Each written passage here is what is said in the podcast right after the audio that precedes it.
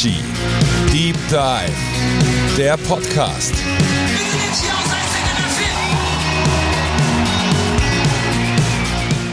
Einen wunderschönen guten Tag und herzlich willkommen zurück hier bei Itchy Deep Dive, dem, ähm, dem deutschen Meister der Podcast-Landschaft. Oder zumindest dem Nicht-Absteiger. oh Gott. Ja, wir haben auch heute wieder ganz viel zu besprechen. Übrigens auch hier nochmal Danke an die vielen tollen Kommentare und das positive Feedback, das wir nach jeder Folge bekommen. Das ist wirklich ganz toll und freut uns sehr. Ja, Heute geht es an unser drittes Studioalbum Dead Serious. Da gibt es, wie gesagt, ganz viel zu berichten. Wir werden natürlich besprechen, wie es dazu kam, was es im Studio alles zu machen gab, wie das Songwriting war. Dann werden ganz Findige unter euch vielleicht gesehen haben, dass auf unserem 2007er Album Time to Ignite hinten das Logo von äh, Where Are My Records prangt. Auf unserem Dead Serious Album 2009 prangt daneben noch ein Universal Records Logo. Mhm. Und 2011 bei unserem nächsten Album Lights Out London prangt dann plötzlich ein Findable Records Logo. Was hat es damit auf sich? Wir wissen es nicht, aber wir werden es euch erzählen. Und dann, ja, was noch? Ja, während Dead Serious ist auch die Zeit gewesen, wo die feindliche Schlagzeugübernahme so langsam Form angenommen hat. Max war noch nicht hat sich noch nicht ganz ans Schlagzeug reingezeckt, aber du hast dich trotzdem stetig auf der Itchy-Leiter nach oben geschlafen und äh, bist fast am Ziel angekommen. Da werden wir auch dazu kommen. Und deswegen würde ich sagen, begrüße ich meine beiden Freunde und Bandkollegen Max und Panzer hier an, in meinem Wohnzimmer. Ihr seid ziemlich oft hier. Yeah! Hey, Sibi. Ja, das ist doch das, vielleicht auch das Schöne an dem Podcast, dass wir uns einfach mal in deinem Wohnzimmer öfter mal äh, auf ein Käffchen treffen. Eigentlich sitzen wir öfters hier als im Proberaum, oder? ja, ist aber auch so ein bisschen Absicht. Das haben wir, das haben wir also bisschen als Ersatz vielleicht auch zum Proben. So, ja, Sibi hat es schon angedeutet, würde ich sagen. Das ist äh, eine sehr spannende Zeit. Und ich ähm, habe jetzt auch das Album nochmal durchgehört und ich muss echt sagen, soundlich, da, äh, wir kommen natürlich noch dazu, aber es ist wirklich eine sehr, sehr spannende Platte soundlich und äh, natürlich von den Songs sowieso wie immer. Aber äh, ja, und auch die Zeit drumherum, es verspricht alles so spannend zu werden, deswegen will ich gar nicht weiter wiederholen, was du schon gesagt hast, Sibi. Let's go. Ja, Wahnsinn. Ich bin übrigens froh, dass du noch gekommen bist. Du hattest ziemlich Verspätung heute. Hattest ja, du einen Panzer vor dir? Also wirklich? Vor mir ist einfach ein Panzer gefahren. Das gibt's so alles Und hat, hat, mich aufgehalten, einen ganzen Verkehr aufgehalten. Aber äh, für die Leute draußen, es, er meint einen richtigen Panzer. Und ich also nicht. nicht den Itchy-Panzer. Wobei, wenn der Itchy-Panzer vor einem fährt, dann kommt man auch öfter mal zu spät. Wäre ich noch später gekommen wahrscheinlich. ja gut, äh, legen wir los, oder? Ja, nee, geht los. Serious. Wir mussten ja irgendwann mal äh, nach Time to Ignite die, die Songs schreiben. Ich weiß noch, unser Label ist da ziemlich schnell wieder, wie das haben wir letztes Mal schon berichtet, nach unserem ersten Album kam das Label schon ziemlich schnell so, ja, und da, dann geht's jetzt wieder los oder machen wir das nächste Album? Ja, ich glaube, es äh, lag so ein bisschen daran, also man muss es vielleicht einmal kurz beschreiben. Es war ja so, wir haben das Album Time to Ignite rausgebracht und es war ja das erste Album, das dann wirklich groß promoted wurde. Wir waren zum ersten Mal, lief, liefen unsere Songs im Radio, wir hatten Videos auf Rotation auf MTV, unsere Konzerte wurden ein bisschen größer. Ähm, wir haben zum ersten Mal große Festivals gespielt und für uns als Band war das natürlich Alter, wir wären krass erfolgreich gerade und haben das einfach total abgefeiert. Aber unsere Plattenfirma hat halt auf die Verkaufszahlen von der CD geschaut und dachte sich, ja, das reicht nicht annähernd aus. Und deswegen waren die weniger euphorisch als wir drei. Und ähm, deswegen kam dann auch schnell der Hinweis, äh, schreibt doch mal bitte wieder was Neues. Und dann ging es weiter. Ja, und das möchte ich kurz einordnen. Äh, wir sind dann äh, so 2008, Anfang 2008, habt ihr da angefangen, äh, an der Series zu arbeiten? Also ich glaube, ja. Also ein Jahr nach der Release von Time to Ignite schon. Ich glaube nicht mal ganz ein Jahr, weil wow. wir waren Ende 2007 auf Tour, auf großer Tour mit äh, Time to Ignite. Und ich glaube, danach haben wir dann langsam angefangen, äh, für ja. das nächste Album zu schreiben, über den Jahreswechsel äh, in 2008 dann ran. Und ja, da haben wir äh, uns zusammengesetzt und haben äh, wie immer viele Songs geschrieben und waren auch direkt ziemlich happy. War das so von der Vorgehensweise wahrscheinlich auch immer noch, du schön Demos ausproduziert, Panzer am Kassetten spulen. Genau, ich immer noch mit dem Kassettenrekorder meine Ideen ja. festgehalten und dann halt wieder im Proberaum irgendwas vorgeschmettert und Luftschlagzeug gespielt und versucht zu erklären, was der Schlagzeuger machen soll. Es, es war wild damals, aber äh, Sibi, in meiner Erinnerung ist es so, war das vielleicht sogar die längste Songwriting-Phase, die wir jemals hatten bei dem Album? Weil das hat sich, also in, in meiner Erinnerung ist es ultra lange, haben wir Songs geschrieben. Wirklich? Ich glaube schon. Äh, kann ich mich, also es passiert oft, das merkt ihr vielleicht auch draußen, dass wir oft uns Sachen fragen, so die, die der Ja. eine oder der andere einfach gar nicht mehr weiß. Ich Also, wurde auch auf einem Festival vor kurzem von, äh, von einer Konzertbesucherin, die sehr oft bei uns ist, Mhm. äh, darauf hingewiesen, dass wir manchmal auch richtigen Stuss in unserem Podcast erzählen. Ja, ja. Dass manche Fakten gar nicht so, äh, also manchmal ist die Erinnerung gar nicht mehr so äh, 100% richtig ja, tatsächlich. Also in, Entschuldigt meiner, das bitte. in, in, in meiner Es Wahrnehmung oder. Erinnerung war war es auch nicht so lange, aber äh, Ja, vielleicht okay. war es so. Aber vielleicht hat es sich auch nur so lange angefühlt. Okay, also es hatte sich da ja dann schon auch ein bisschen was wahrscheinlich geändert. Wie war das in euren Köpfen? Also du hast ja gerade schon angedeutet, das Label äh, sieht manche Sachen ein bisschen anders, so, sie wollen halt auch verkaufen. Wie war das so? Ihr habt, schätze ich mal, wieder im Proberaum halt eure Songs geschrieben. Wann ist das Label ein, ist das Label schon in der Songwriting-Phase eingestiegen, um, um den Senf dazu zu geben? Oder wie war das da so? Also die haben uns eigentlich machen lassen in meiner Erinnerung. Wir haben aber dann, äh, nachdem wir dann äh, doch einen, Haufen Songs aus unserer Sicht schon hatten, Ja. haben wir denen ähm, quasi dann die vorgespielt, weil das ist, wenn man so ein, wenn man so einen Plattenvertrag, einen Künstlervertrag hat, da kann quasi meistens das Label sagen, ja, also gebt uns jetzt neue Songs und dann, wenn wir sie gut finden, dann bringen wir die raus so. Und das heißt, man muss dann die Songs anliefern und wir haben das dann gemacht, haben den äh, eine E-Mail mit vielen Demos eben äh, zugeschickt und das war in unseren Augen schon halt ein großer, beachtlicher Teil von diesem nächsten Album. Ja, Und das war Anfang 2008. Und dann kam ein paar Tage später eine ziemlich ernüchternde E-Mail von unserem A&R Tim Schurich zurück, wo er tatsächlich sagte, ja, äh, danke nochmal für das positive Gespräch, das wir hatten und dass wir so, so rangehen, so, aber ich muss leider jetzt nach mehrmaligem Hören sagen, dass die, dass ich von den Songs echt enttäuscht bin. Und das ist natürlich ein Schlag in die Magengrube von äh, Anfang, Mitte 20-jährigen Typen, die gerade dachten, hey, jetzt haben wir richtig geile neue Songs geschrieben. Und dann kommt so eine Mail zurück. Äh, das war heftig, muss ich sagen. Und es waren jetzt auch nicht fünf Songs, die wir da geschickt hatten, sondern das war eigentlich, Aber das waren schon, ich kann jetzt auch nicht sagen, ob es 15 waren oder Ja. 20 so, aber man hätte ein Album draus machen können. auf jeden Fall. Und dann diese Resonanz zu bekommen, war ein bisschen krass. Und dann haben wir uns damit auseinandergesetzt und haben bei manchen Sachen durchgezogen, gesagt, nee, das finden wir super, das muss so bleiben, aber haben uns doch natürlich auch äh, inspirieren lassen von Ideen oder, oder haben, sind nochmal äh, in die Revision gegangen und sind auch nochmal ins Songwriting gegangen, ähm, weil wir natürlich, wir, man will ja auch ein gutes Verhältnis haben und vielleicht ja, es kann ja auch sein, dass Leute recht haben und vielleicht finden noch stärkere Songs irgendwie den Platz auf dem Album. Und im Nachhinein, äh, die Songs, die wir dann danach noch geschrieben haben, da kamen ein paar sehr gute und auch sehr wichtige für dieses Album korrekt. noch dazu. Ich glaube sogar ein, zwei Singles äh, Ja. sind dann danach erst entstanden. Und das ist dann auch schon gut, wenn man mal ein bisschen so in den Arsch getreten bekommt. Ich glaube, The Living war so einer, der erst, äh, den, den spielen wir bis heute. Bei jeder Genau, Show eigentlich. stimmt, Genau. Ja, und ähm, trotzdem ist natürlich dann, ich sag mal, das Verhältnis. Es, es bröckelt nicht, aber natürlich, äh, da, da, gibt es dann Reibung und dann ist es nicht mehr so alles so, hey, happy, alles ist toll, wunderbar. So, ja, das, das ist dann schon äh, interessant, so für eine junge Band, und wir waren ja immer noch eine, eine ziemlich junge Band, das so damit so umzugehen. Man muss das halt auch äh, einmal klar machen, um so 15, 20 Songs oder Demos zu machen. Das war ja auch nicht, dass wir da so Snippets angeliefert haben, sondern das waren fertige Songs, fertig Krass. getextet, alles komplett fertig, ausarrangiert und so weiter. Das heißt, das ist ein irrsinniger Aufwand. Man sitzt da monatelang Ja, also das da und bestimmt arbeitet bis ein dran. halbes Jahr waren Ja. wir da, an den, an den ersten Songs schon. Genau, und dann kam halt dieses negative Feedback und dann Wahnsinn. bist du halt wirklich erstmal am Boden zerstört. Aber wir haben weitergemacht und tatsächlich kamen ja dann noch ein paar gute Ideen dazu. Aber, aber ganz kurz, wie, wie kann ich mir so ein Feedback vorstellen? Ich persönlich, seit ich dabei bin, sind wir unsere eigenen äh, DIY-CEOs. Äh, Shoutout Panik Panzer.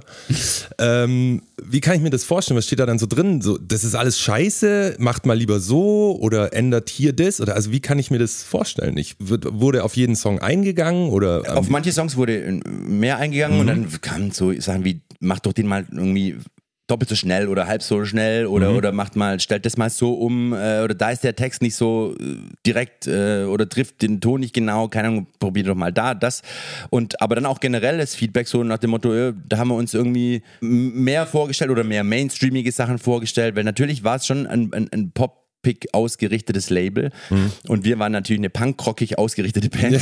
was wir natürlich auch äh, unbedingt so beibehalten wollen. Also das ist so eine Mischung. Ähm, mhm. Es war schon konstruktive Kritik, also das muss man sagen. Also nicht jetzt so, ihr seid doof, macht doch mal neu alles. So, mhm. so war es auf keinen Fall. Es war schon detailliert auch. Aber es gab schon ähm, also eine Kritik, die kam, oder das Label wollte auf jeden Fall, dass wir uns ein bisschen mainstreamiger entwickeln von, von der musikalischen Ausrichtung her.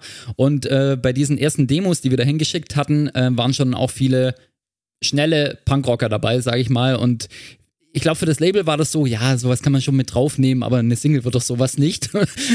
und für uns war das halt überhaupt nicht so. Also wir, wir waren auf jeden Fall auch äh, wären damit fein gewesen, auch einen absoluten Punkrock-Song als erste Single auszukoppeln. Oder ja, wir haben uns weiterhin als Punkrock-Band definiert natürlich. Und ähm, ja, das äh, war dann auch so ein bisschen schwierig, glaube ich. Ja, und es ist auch so ein bisschen eine Gratwanderung. Wo bleibst du sozusagen hart das zieht sich eigentlich durch wenn mit der Zusammenarbeit mit dem Label, weil man freut sich ja, dass man es hat und die unterstützen einen und es bringt allen dann auch ja. was. Aber trotzdem muss man bei manchen Sachen eben einen Standpunkt haben und mhm. sagen, nee, das will ich nicht mitgehen und bei anderen sagen, ja, das ist eigentlich eine gute Idee, lass ich mal ausprobieren. Mhm. Und zum Beispiel ein Vorschlag war, einen, einen aktuellen Hip-Hop-Song zu nehmen und den zu verpunkrocken. Oh. Ähm, oh, da kam wirklich. Und, hatte ich verdrängt. Ja, und da, da habe ich dann auch mit, mit, dem Chef vom Label so irgendwie ein bisschen schon eine, eine Streitdiskussion so gehabt. War das dieses legendäre Telefonat? das war noch ein anderes, aber da, da habe ich irgendwann mal hab ich dann wirklich, haben wir uns angeschrien mit dem Label Mogul und am Ende hat er gesagt, okay, nichts für ungut und hat aufgelegt. bisschen, bisschen wie bei von Larry David. Fuck you and I see you tomorrow. Ja, und, und nichts für ungut war ja übrigens äh, dann ein ewig langer Running Gag. Wir wollten dann über, äh, alle, die, die fünf nächsten Alben alle Nothing for Ungood nennen. Oh. Vielleicht nee, also, äh, sollten wir das halt auch mal irgendwann machen. Ja, genau, also dieses, diese, dieser Hip-Hop-Song, wir haben es ja äh, tatsächlich was war das Album Ich glaube, es war halt was Schlimmes, das war halt so ein Mainstream. Low, low, low, low. Oh. Von irgendwie, was, ich weiß nicht mehr von wem genau, aber das, okay. es war ein guter Song, ich fand den toll. Ja. Und ich, ich, ich, ich glaube, guter Rapper, ja, Max. Total. Vielen Dank. genau, das war einfach damals, das hat nicht gepasst. Wir haben es später, äh, äh, ein Album später bei It's Tricky ja quasi gemacht, aber da war es halt ein Klassiker, so ein Hip-Hop-Klassiker, den wir auch schon ja. davor so live ja, angespielt ja. haben. So, das hätte irgendwie nicht so gepasst. Und dann jetzt hier kann ich mal kurz eingrätschen, weil das war die eine Sache mit dem Label, die Diskussion und äh, so hervorgerufen hat. Aber dann gab es in dieser Zeit, Anfang 2008, auch noch eine andere Sache, die uns tatsächlich physische Schmerzen auch bereitet hat und die im Nachhinein und auch vor allem damals echt eine schlimme Sache war für uns. Und zwar war das so, dass wir vor unserem allerersten Album hatten wir einen Vorvertrag unterschrieben, ein Heads of Agreement. Es war nur ein, zwei DIN A4 Seiten, wo so die ganzen, äh, die ganzen wichtigsten Punkte so niedergeschrieben waren. Die haben alle unterschrieben, Label und wir.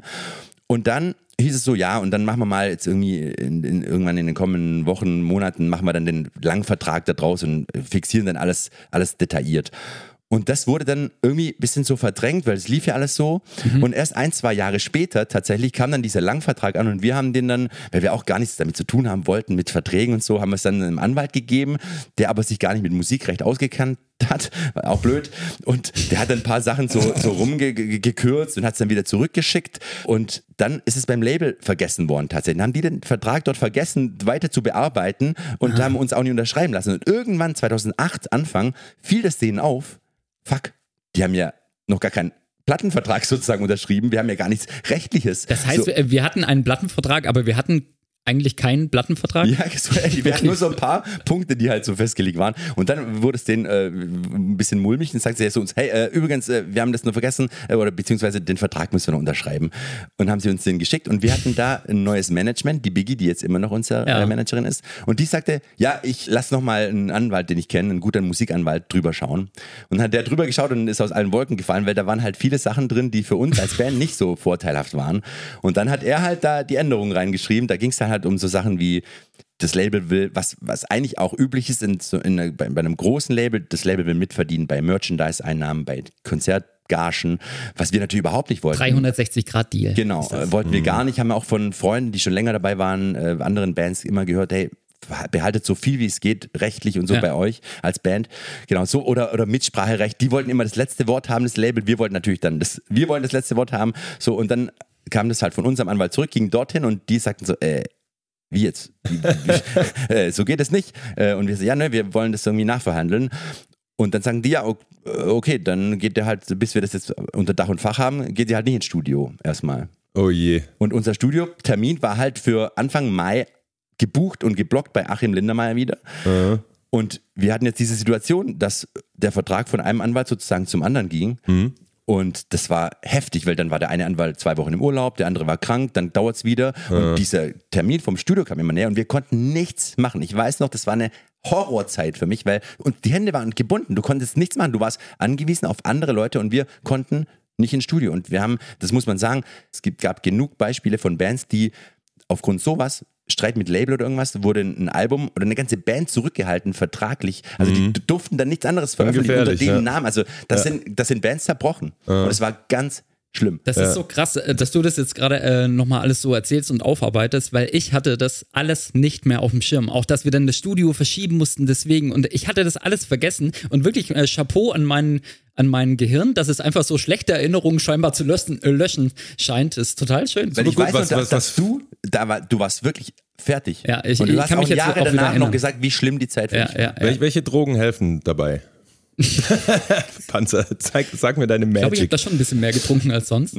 So, wir, Ne, wir, also- wir, wir, also ich glaube, es ist ganz schön nicht so einfach zu folgen, ähm, weil wir haben gar nicht abgeschlossen, das Feedback von den Demos kam und dann kam gleichzeitig noch das mit dem Genau, Vertrag. das war alles Ach gleichzeitig. Scheiße. Und natürlich Oh. hat unser Management versucht, so diese rechtlichen Sachen von uns wegzuhalten, aber Mhm. es geht natürlich nicht, weil wir sind ja immer bei allem, wie alle wissen, mittlerweile sehr involviert. Und Gleichzeitig haben wir dann natürlich die Zeit genutzt, um noch weiter Songs zu schreiben, so. Aber der Zeitpunkt halt immer näher. Achim wurde sauer irgendwann so, ja, hey, ihr habt mich gebucht, ich habe das Studio freigehalten Mhm. für zwei Monate. Ihr müsst kommen oder was soll, was, wer zahlt mir das, wenn da keiner kommt? Und irgendwann wurde der, wurde der Termin tatsächlich gerissen. wow. Äh, um es dann kurz zu machen, einen Monat später sind wir dann, äh, also Anfang Juni wurde der Vertrag dann unterschrieben. Wirklich zu unseren Gunsten muss man wirklich sagen, also wir haben äh, diese ganzen Rechte so behalten. Wir hatten so ein, dann ein Mitspracherecht, also ein einvernehmliches Mitspracherecht hatten Label und wir. Also war für uns gut, aber natürlich muss man auch sagen, für eine, die Zusammenarbeit mit einem Label wieder nicht so, mh, wie soll man sagen, zufriedenstellend für das Label, weil je weniger die Mitspracherechte, je weniger Rechte die haben, natürlich nimmt dann auch die Motivation ab, um so richtig mega Gas zu geben. Ja, das hat man schon ein bisschen gemerkt. Aber es war dann trotzdem endlich so, dass wir endlich ins Studio gehen konnten und endlich unsere Songs aufnehmen beziehungsweise anfangen konnten, an denen zu arbeiten. Mit denen das Label dann auch zufrieden war. Ja, Genau, also das, ja. das war dann so, es gab das Feedback, ihr habt nochmal rangebuckelt, habt euch zusammengerissen, habt noch ein paar Hits rausgehauen, wie schon gesagt, und äh, dann war aber cool und man konnte ins Studio gehen. Es waren so Songs ausgewählt und ja. Genau. Okay, genau, cool. würde ich auch sagen. Ja, und dann ging es wieder los und dann waren wir wieder in Erbach, in diesem kleinen Ort in der Nähe von Ulm und äh, wieder im Schaltraumstudio und es gab diesmal eine wesentliche Veränderung für uns. Äh, wir haben das ja erzählt, dass wir bei den ersten beiden Alben haben wir als Band immer in der Küche im Schlafsack auf so einer äh, schimmligen Couch gepennt und der Komfort war wirklich äh, sehr unterirdisch und diesmal sind wir aber beim Label vorstellig geworden und haben gesagt, hey, das ist jetzt das dritte Album mit euch. Bitte zahlt uns jetzt wenigstens eine Unterkunft, damit wir irgendwo halbwegs ordentlich pennen können. Und da haben sie uns in eine Pension, so 15 Minuten weg äh, vom Studio, eingebucht. Das war halt so eine ja, äh, Landgasthof-Pension. In Und ein Zimmer. Ein Zimmer, ja genau, da haben wir zusammen gepennt, aber es war alles tausendmal besser, als wieder in dieser Küche pennen zu müssen. Und das war eigentlich total schön. Also Sippi und ich, wir haben dann morgens immer zusammen gefrühstückt und dann sind wir mit Fahrrädern äh, immer 15 Minuten zum Studio gefahren, über so Wiesen, wirklich auch total schön, kamen da dann immer an und äh, hatten als wir ankamen, dann immer total geschwollene Augen und, und, und, und äh, ganz schön viel Schleim im Hals, weil wir ja haben ja sehr großen Heuschnupfen. Ja, aber jetzt wieder ganz schlimm. Ja, ganz schlimm Ja. auch. Und äh, ja, wenn es dann an Gesangsaufnahmen ging an dem Tag, war es eigentlich direkt versaut.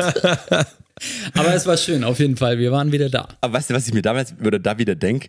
Max hat bei der letzten Folge schon erzählt, wie er ein gutes Hotel vom Label gebucht bekam, als er nur unser Zeug irgendwo hingefahren hat. Und wir als Band waren in einem Einzelzimmer, in einem Einzelzimmer auf einem wirklich einfachen Landgasthof, der nicht mal in der Nähe vom Studio war. Wir mussten eine Viertelstunde hinfahren. Äh, Die Diskrepanz ist eigentlich schon nicht zu erklären. Ja, Max, irgendwie, nee. du wurdest besser behandelt, ja. Ja, ich, Jungs, es ist, das ist ja, ich, sag dir was soll ich sagen? Er zieht sich langsam in die Nähe. Ja, was soll ich sagen? Ja, ich war, ich war auch vor Ort. Äh, Habe ich auch schon in der letzten Folge erwähnt, dass ich da jetzt nicht mehr als Drumtech gebucht war, sondern zu der Zeit habe ich ein Praktikum bei Achim gemacht im Schaltraum. Und ja, und wo ihr die Pension gerade ansprecht, ich meine, das war auch, da gab es so das ein oder andere Studio-Diary aus ja. dieser Pension. Ich will mich da an irgendwas, da versucht irgendjemand irgendwas vorzulesen, schafft es aber nicht, weil so lachen musst irgendwie. Ich weiß es nicht mehr. Also das kann man wild. äh, euch empfehlen da draußen äh, auf unserem YouTube-Kanal. Auf eigene Gefahr. Gibt es immer noch äh, die ganzen Studio Diary-Videos Ja. von, von 2008 in dem Fall. Sehr schlechte Auflösung, alles. Ja, ziemlich schlecht, aber äh, immer noch sehr, sehr äh, interessant und lustig. Ich habe mich da echt benüllt.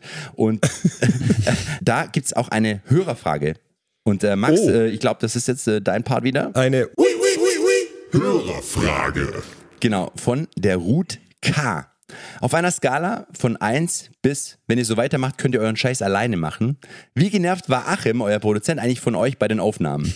Ich erinnere mich nämlich noch sehr bildhaft an, an seinen Todesblick von ihm aus den Studio-Tagebuch-Videos. Oh ja, ich auch. Und der hat auch ganz schön gestochen, dieser äh, Blick. Aber wir werden das mal nicht beantworten, sondern das werden wir einfach mal den Meister selbst beantworten. Hier ist die Antwort von Achim. Liebe Itchies, vielen Dank, dass ihr mich gefragt habt, ob ich ein paar Worte in eurem Podcast verlieren möchte. Selbstverständlich möchte ich das und sehr, sehr gerne. Euer Podcast macht mir echt Freude. Also die bisherigen Folgen, die ich angehört habe, waren so eine schöne Zeitreise für mich und mir sind so viele Sachen wieder eingefallen, wo ich dachte, ja krass, das hast du total vergessen. Aber äh, ja, danke dafür. Das ist echt, echt schön. Aber ich habe ja auch einen Auftrag. Ihr habt mir ja ein paar Fragen gestellt und ja, die möchte ich auch gleich beantworten. Erste Frage, wie nervig war es wirklich mit uns im Studio? Ehrliche Antwort, teilweise sehr nervig, die meiste Zeit nicht nervig. Die nervige Zeit war immer dann, wenn euch langweilig war, wenn viele Ideen ausprobiert werden mussten und es nochmal irgendwie eine Idee von der Plattenfirma gab. Hier kann man, hey, könnt ihr mal das ausprobieren, könnt ihr mal das ausprobieren. Das war immer die Zeit, wo man nochmal schneiden musste, das höherfertig machen, die Idee irgendwie präsentabel machen und ja, und ihr hattet halt nichts zu tun und saß dann halt so rum. Und das ist nicht gut für euch. Aber das wisst ihr ja selber. Hat sich eigentlich auch nicht gelegt, oder? Ja, das war Achim. Ihr habt euch vielleicht ein bisschen gewundert. Achim hatte eine sehr schwere Grippe die letzten drei, vier Wochen und er ist noch leicht angeschlagen in der Stimme. Ähm, Achim, noch weiter gute Besserung und Gute ganz Besserung. vielen Dank. Und ja, er hat recht. Sowas, äh, das hat sich nicht geändert. Langeweile nix für uns. Äh, wir erinnern uns an Sibi mit Puzzeln im Studio, damit er die Klappe hält, wenn ihm langweilig Ja, ist. wirklich, das kann man kurz äh, vielleicht sagen. Unser späterer Produzent, der Flo, der hat irgendwann, äh, als wir wieder ins Studio zu ihm gingen, äh, kam an am ersten Studiotag und hat Sibi einen 1000-Teile-Puzzle hingestellt für die Zeit, in der nichts zu tun ist, Ja, und damit dann- er bloß sein Maul hält und, einfach puzzelt. Und auch nur eins von Minions. Da waren tausend Minion-Gesichter. Und wer, Oh wer. Minions kennt, weiß ja, die sehen alle genau gleich aus. Das Puzzle war unlösbar. Ich habe es trotzdem gemacht und am Ja. Ende war ein Teil, das gefehlt Ein hat. Teil hat gefehlt. Das ist so ein dramatischer Abschluss dieser Aufnahmen damals. Liegt wahrscheinlich jetzt noch unterm Sofa. Wo waren Naja. wir? Wir waren im Studio und wie nervig es war für Achim. Und man muss halt natürlich sagen, dass wir auch wieder sehr lange im Studio waren. Das heißt, wir sind einfach jeden Tag in dieser Regie abgehangen. Regie heißt, dort steht das Mischpult, dort wird aufgenommen, dort wird gearbeitet. Dort und gab es keine Fenster. Dort gab es keine Fenster und, und vorne saß halt Achim an seinem großen Mischpult und dahinter halt alle, die gerade nichts zu tun hatten, haben halt auch immer dort abgehangen und halt mitgehört. Und äh, ja, zwischendurch war halt langweilig und es wurde dann manchmal anstrengend von dem Achim. Und äh, dazu, dazu kam noch, dass wir, irgendeiner von uns hat einen Hubschrauber gekauft. Da komme ich gleich zu. Aber man muss kurz Also den Leuten äh, kurz erklären, was das heißt. Also der Produzent ist quasi zehn Stunden am Tag Ja. am Durcharbeiten. Ja. Und dann gibt's halt die Band, die immer wieder mal, äh, jeder muss mal da eine Stunde oder zwei Stunden und dann hat der aber acht Stunden nichts zu tun. Und dann ist der andere zwei Stunden und dann hat der aber wieder im ganzen Tag acht Stunden. Das heißt, man ist eigentlich als Bandmitglied die meiste Zeit nicht am Arbeiten und wie gesagt, Langeweile für uns ist die Hölle. Und dann kommt halt so ein Hubschrauber, kommt gerade recht. Es war so ein kleiner ferngesteuerter Hubschrauber, einer aus der ersten äh, Phase. Das heißt, der war auch sehr schwer zu steuern. Eigentlich war der unfliegbar, sag ich mal. Und dieser Hubschrauber ist eigentlich zwei Monate, Monate lang durch diese Regie durchgeflogen, ständig und hat auch ständig so ein Geräusch Weißt du, gemacht. man muss sich ja vorstellen, Achim wurde ja, er wurde von dem Label bezahlt, um gute Arbeit zu machen, um denen gute Arbeit abzuliefern und er kann nicht arbeiten, wenn es die ganze Zeit. Ja, vor allem überleg mal, ein Arschloch sitzt da und versucht mit diesem nervigen Ding um seinen Kopf rumzufliegen, ohne zu crashen. Und da, während der andere das Ganze filmt mit so einer riesigen Kamera. Der flog halt auch total Oh oft ins Gott. Mischpult rein, aufs Achims Laptop und so weiter. Also ich muss das schon sagen, dass er uns nicht totgeschlagen hat. Der Achim ist schon Ja, äh, ein Wunder. Chapeau da gab es aber schon Versuche auch. Waren da nicht Schraubenzieherangriffe und weiteres involviert? Irgendwann hat mal was auf dich geworfen, das weiß ich noch. Ja, da, war Loch, da war ein. Loch in der Tür. Da war ein Loch in der Tür danach. Aber trotzdem sind wir zurechtgekommen und haben äh, tatsächlich auch einige schöne Songs aufgenommen. Tatsächlich Ja, habt ihr. man- ja. Da habt ihr wirklich. Und äh, was habt ihr euch sonst da so noch einfallen lassen äh, bei diesem Album? Bevor ich jetzt meinen Eindruck dazu sage, gab's, gab's Gastsänger? Seid ihr wieder mit irgendwelchen Instrumenten ausgerastet? Erzählt mal ein bisschen. gab auf jeden Fall ein paar spannende Dinge, die passiert sind. Ich erinnere mich an eine Situation, die ich auch heute träume ich noch davon und wach auf und ich sehe Sibi mit einem Akkordeon in der Hand.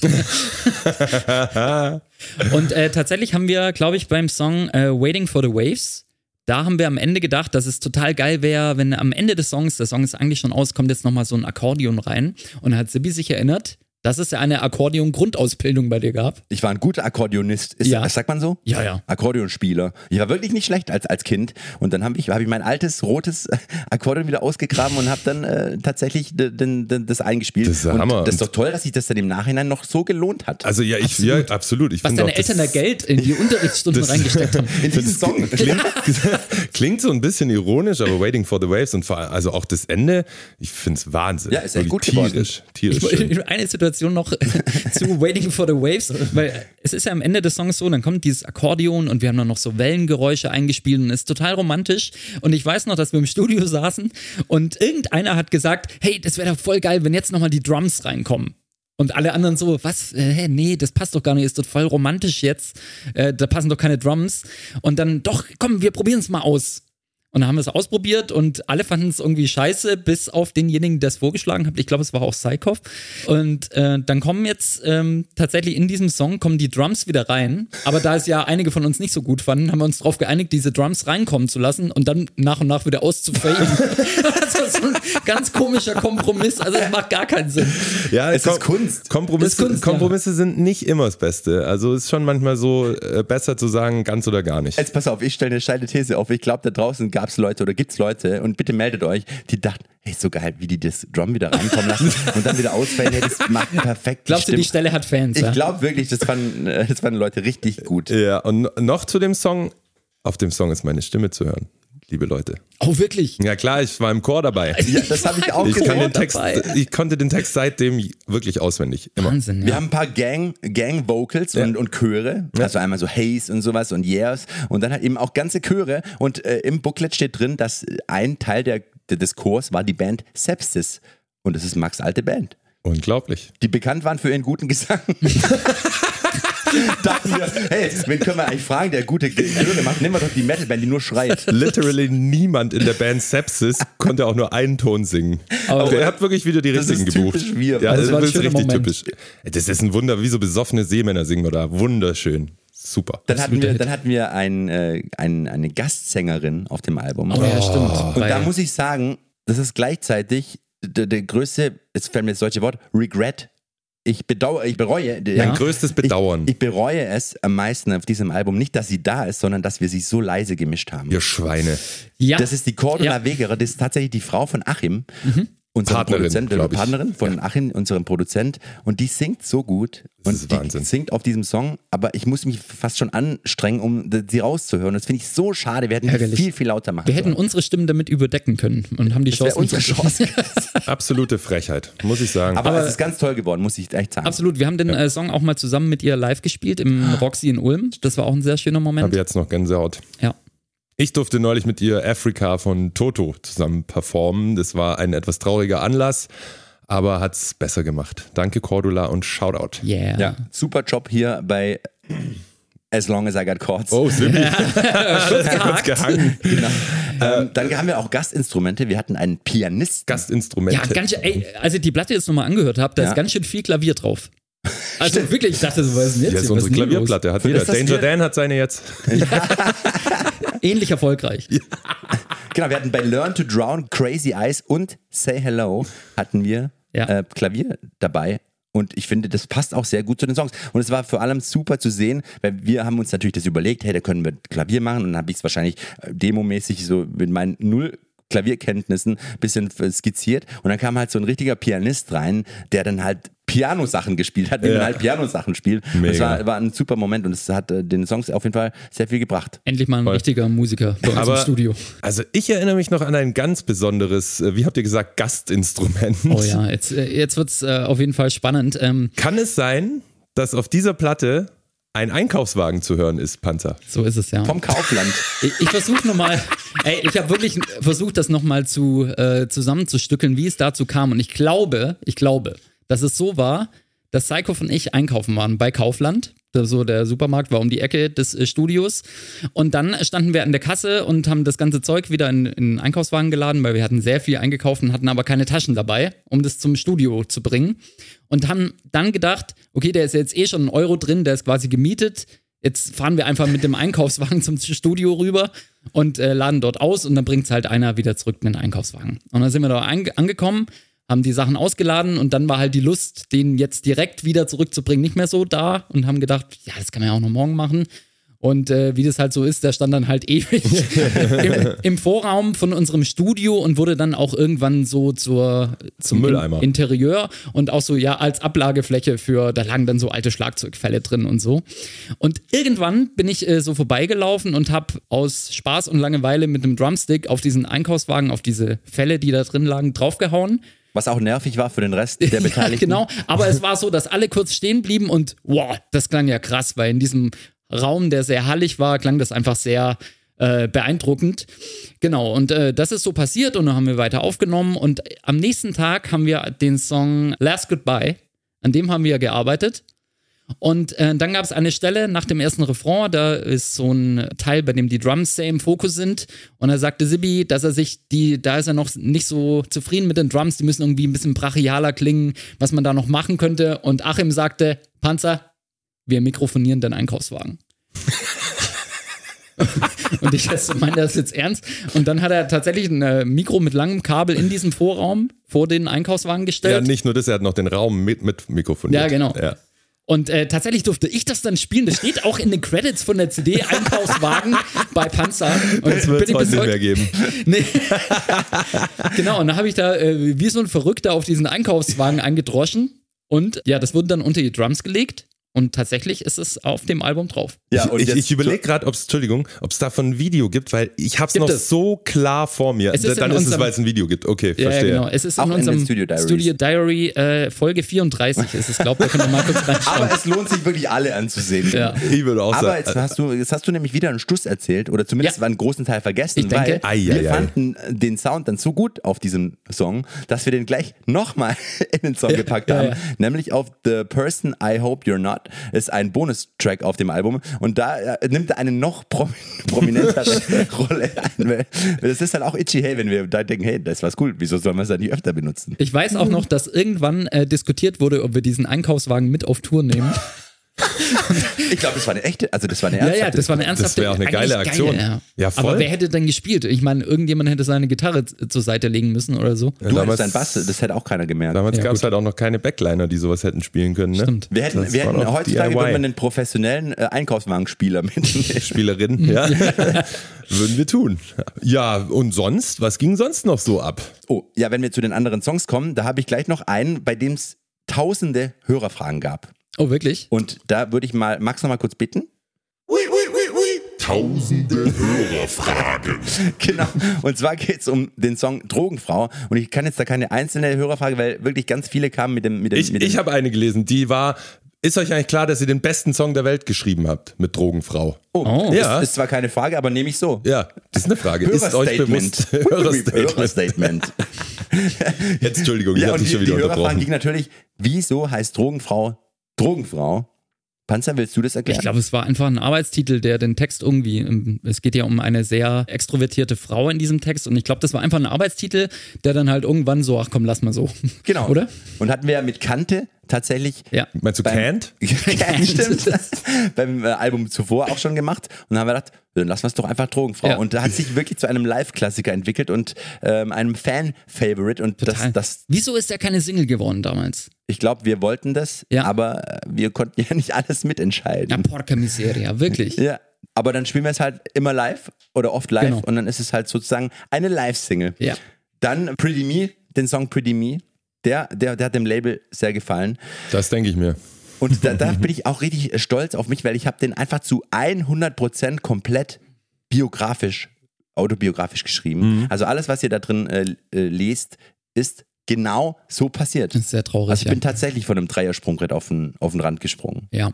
Oder wurde von einem äh, Pferd in den Kopf gekickt. Ich, ich Man frage merkt heute nichts mehr davon. ich, ich Mach dir da frag keinen jetzt Kopf. einfach nicht. Ich habe überhaupt keine Fragen. Gut, dann gehen wir einfach zum nächsten. also l- nehmt mal die Lyrics zur Hand und dann erfahrt ihr viel über mich. Ja. So, So. Sollen wir, also sollen wir eigentlich jetzt, wir, springen halt hier quer rum, aber ist ja einfach So total egal. springen wir ist ja unser. Podcast, wir können ja machen, was wir wollen. Wir sollen wir die. Lieblingssongs-Kategorie jetzt reinholen? Sollen wir die vorziehen? Weil jetzt, jetzt äh, reden wir gerade über Songs, das würde doch eigentlich passen. Ja. Gut, dann fange ich an mit meinem Lieblingssong und ihr könnt mich nicht aufhalten. Mein Lieblingssong auf diesem Album ist As Long as I Got Chords. Der Song, ich weiß nicht warum, aber ich fand den schon immer so krass. Einerseits schön, andererseits, ja, es ist so eine Ode an die Musik für mich irgendwie. So, das ja, löst einfach irgendwie, ich glaube bei mir so ein bisschen das aus, was der Songschreiber sich da gedacht hat dabei. Und es kommt einfach sehr gut bei mir an bei dem Song. Also ich, ja, ich will gar nicht so groß drum rumreden, es ist einfach ein Knaller. Hört den doch mal an. Hört den doch mal an. Ja. Wirklich, also war ja auch ein Song, den wir dann ganz, ganz lange live gespielt haben in einer sehr reduzierten Version. Ich glaube sogar nur ich und Gitarre oder teilweise dann später im Song auch mit ganzer Band. Gab es auch mal. Äh, haben ein Video sein. gefunden. Da ist Oh ja, ja, ja, doch, tatsächlich. Ja, Ja, ich ja. erinnere mich. Wusste ich nicht mehr.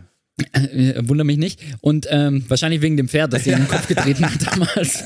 Ähm, ja, äh, vielen Dank. Ähm, auf jeden Fall auch einer der schönsten Texte, die ich glaube ähm, jemals geschrieben habe, finde ich auch aus heutiger Sicht. Ist so dicker. Also, Ja. und ich verzeih euch vielleicht auch, dass ihr Cordula da ein bisschen zu leise gemacht habt. Ja. Und vermutlich ist es auch ein Songtext, der am häufigsten tätowiert wurde Oh ja, in, stimmt. in Ey, es gibt so Karriere. viele Tattoos von dem her. Mit Das ist echt Tausende mindestens. Äh, 2000. Ich bin da ein bisschen, das Einzige, was mich an der Aufnahme stört, ist die Produktion ganz am Anfang, weil diese Picking-Gitarre, da ist irgendwie so ein. ja, genau, aber da, ja, aber da ist irgendwie so ein, so ein Glitzereffekt drüber, so ganz cheesy, keine. Ahnung. Ja, also den hätte ich heute vielleicht weggelassen, aber sonst, aber sonst gutes Ding. Und äh, hast du denn selbst auch einen Lieblingssong von dieser Ich Platte? habe auch, also wirklich auf der Platte ist es so, dass ich äh, totale Schwierigkeiten hatte, einen äh, so zu bestimmen. Aber ich habe mal Another Song, The DJ's Hate, ausgewählt. Das ist der zweite Song auf der Platte.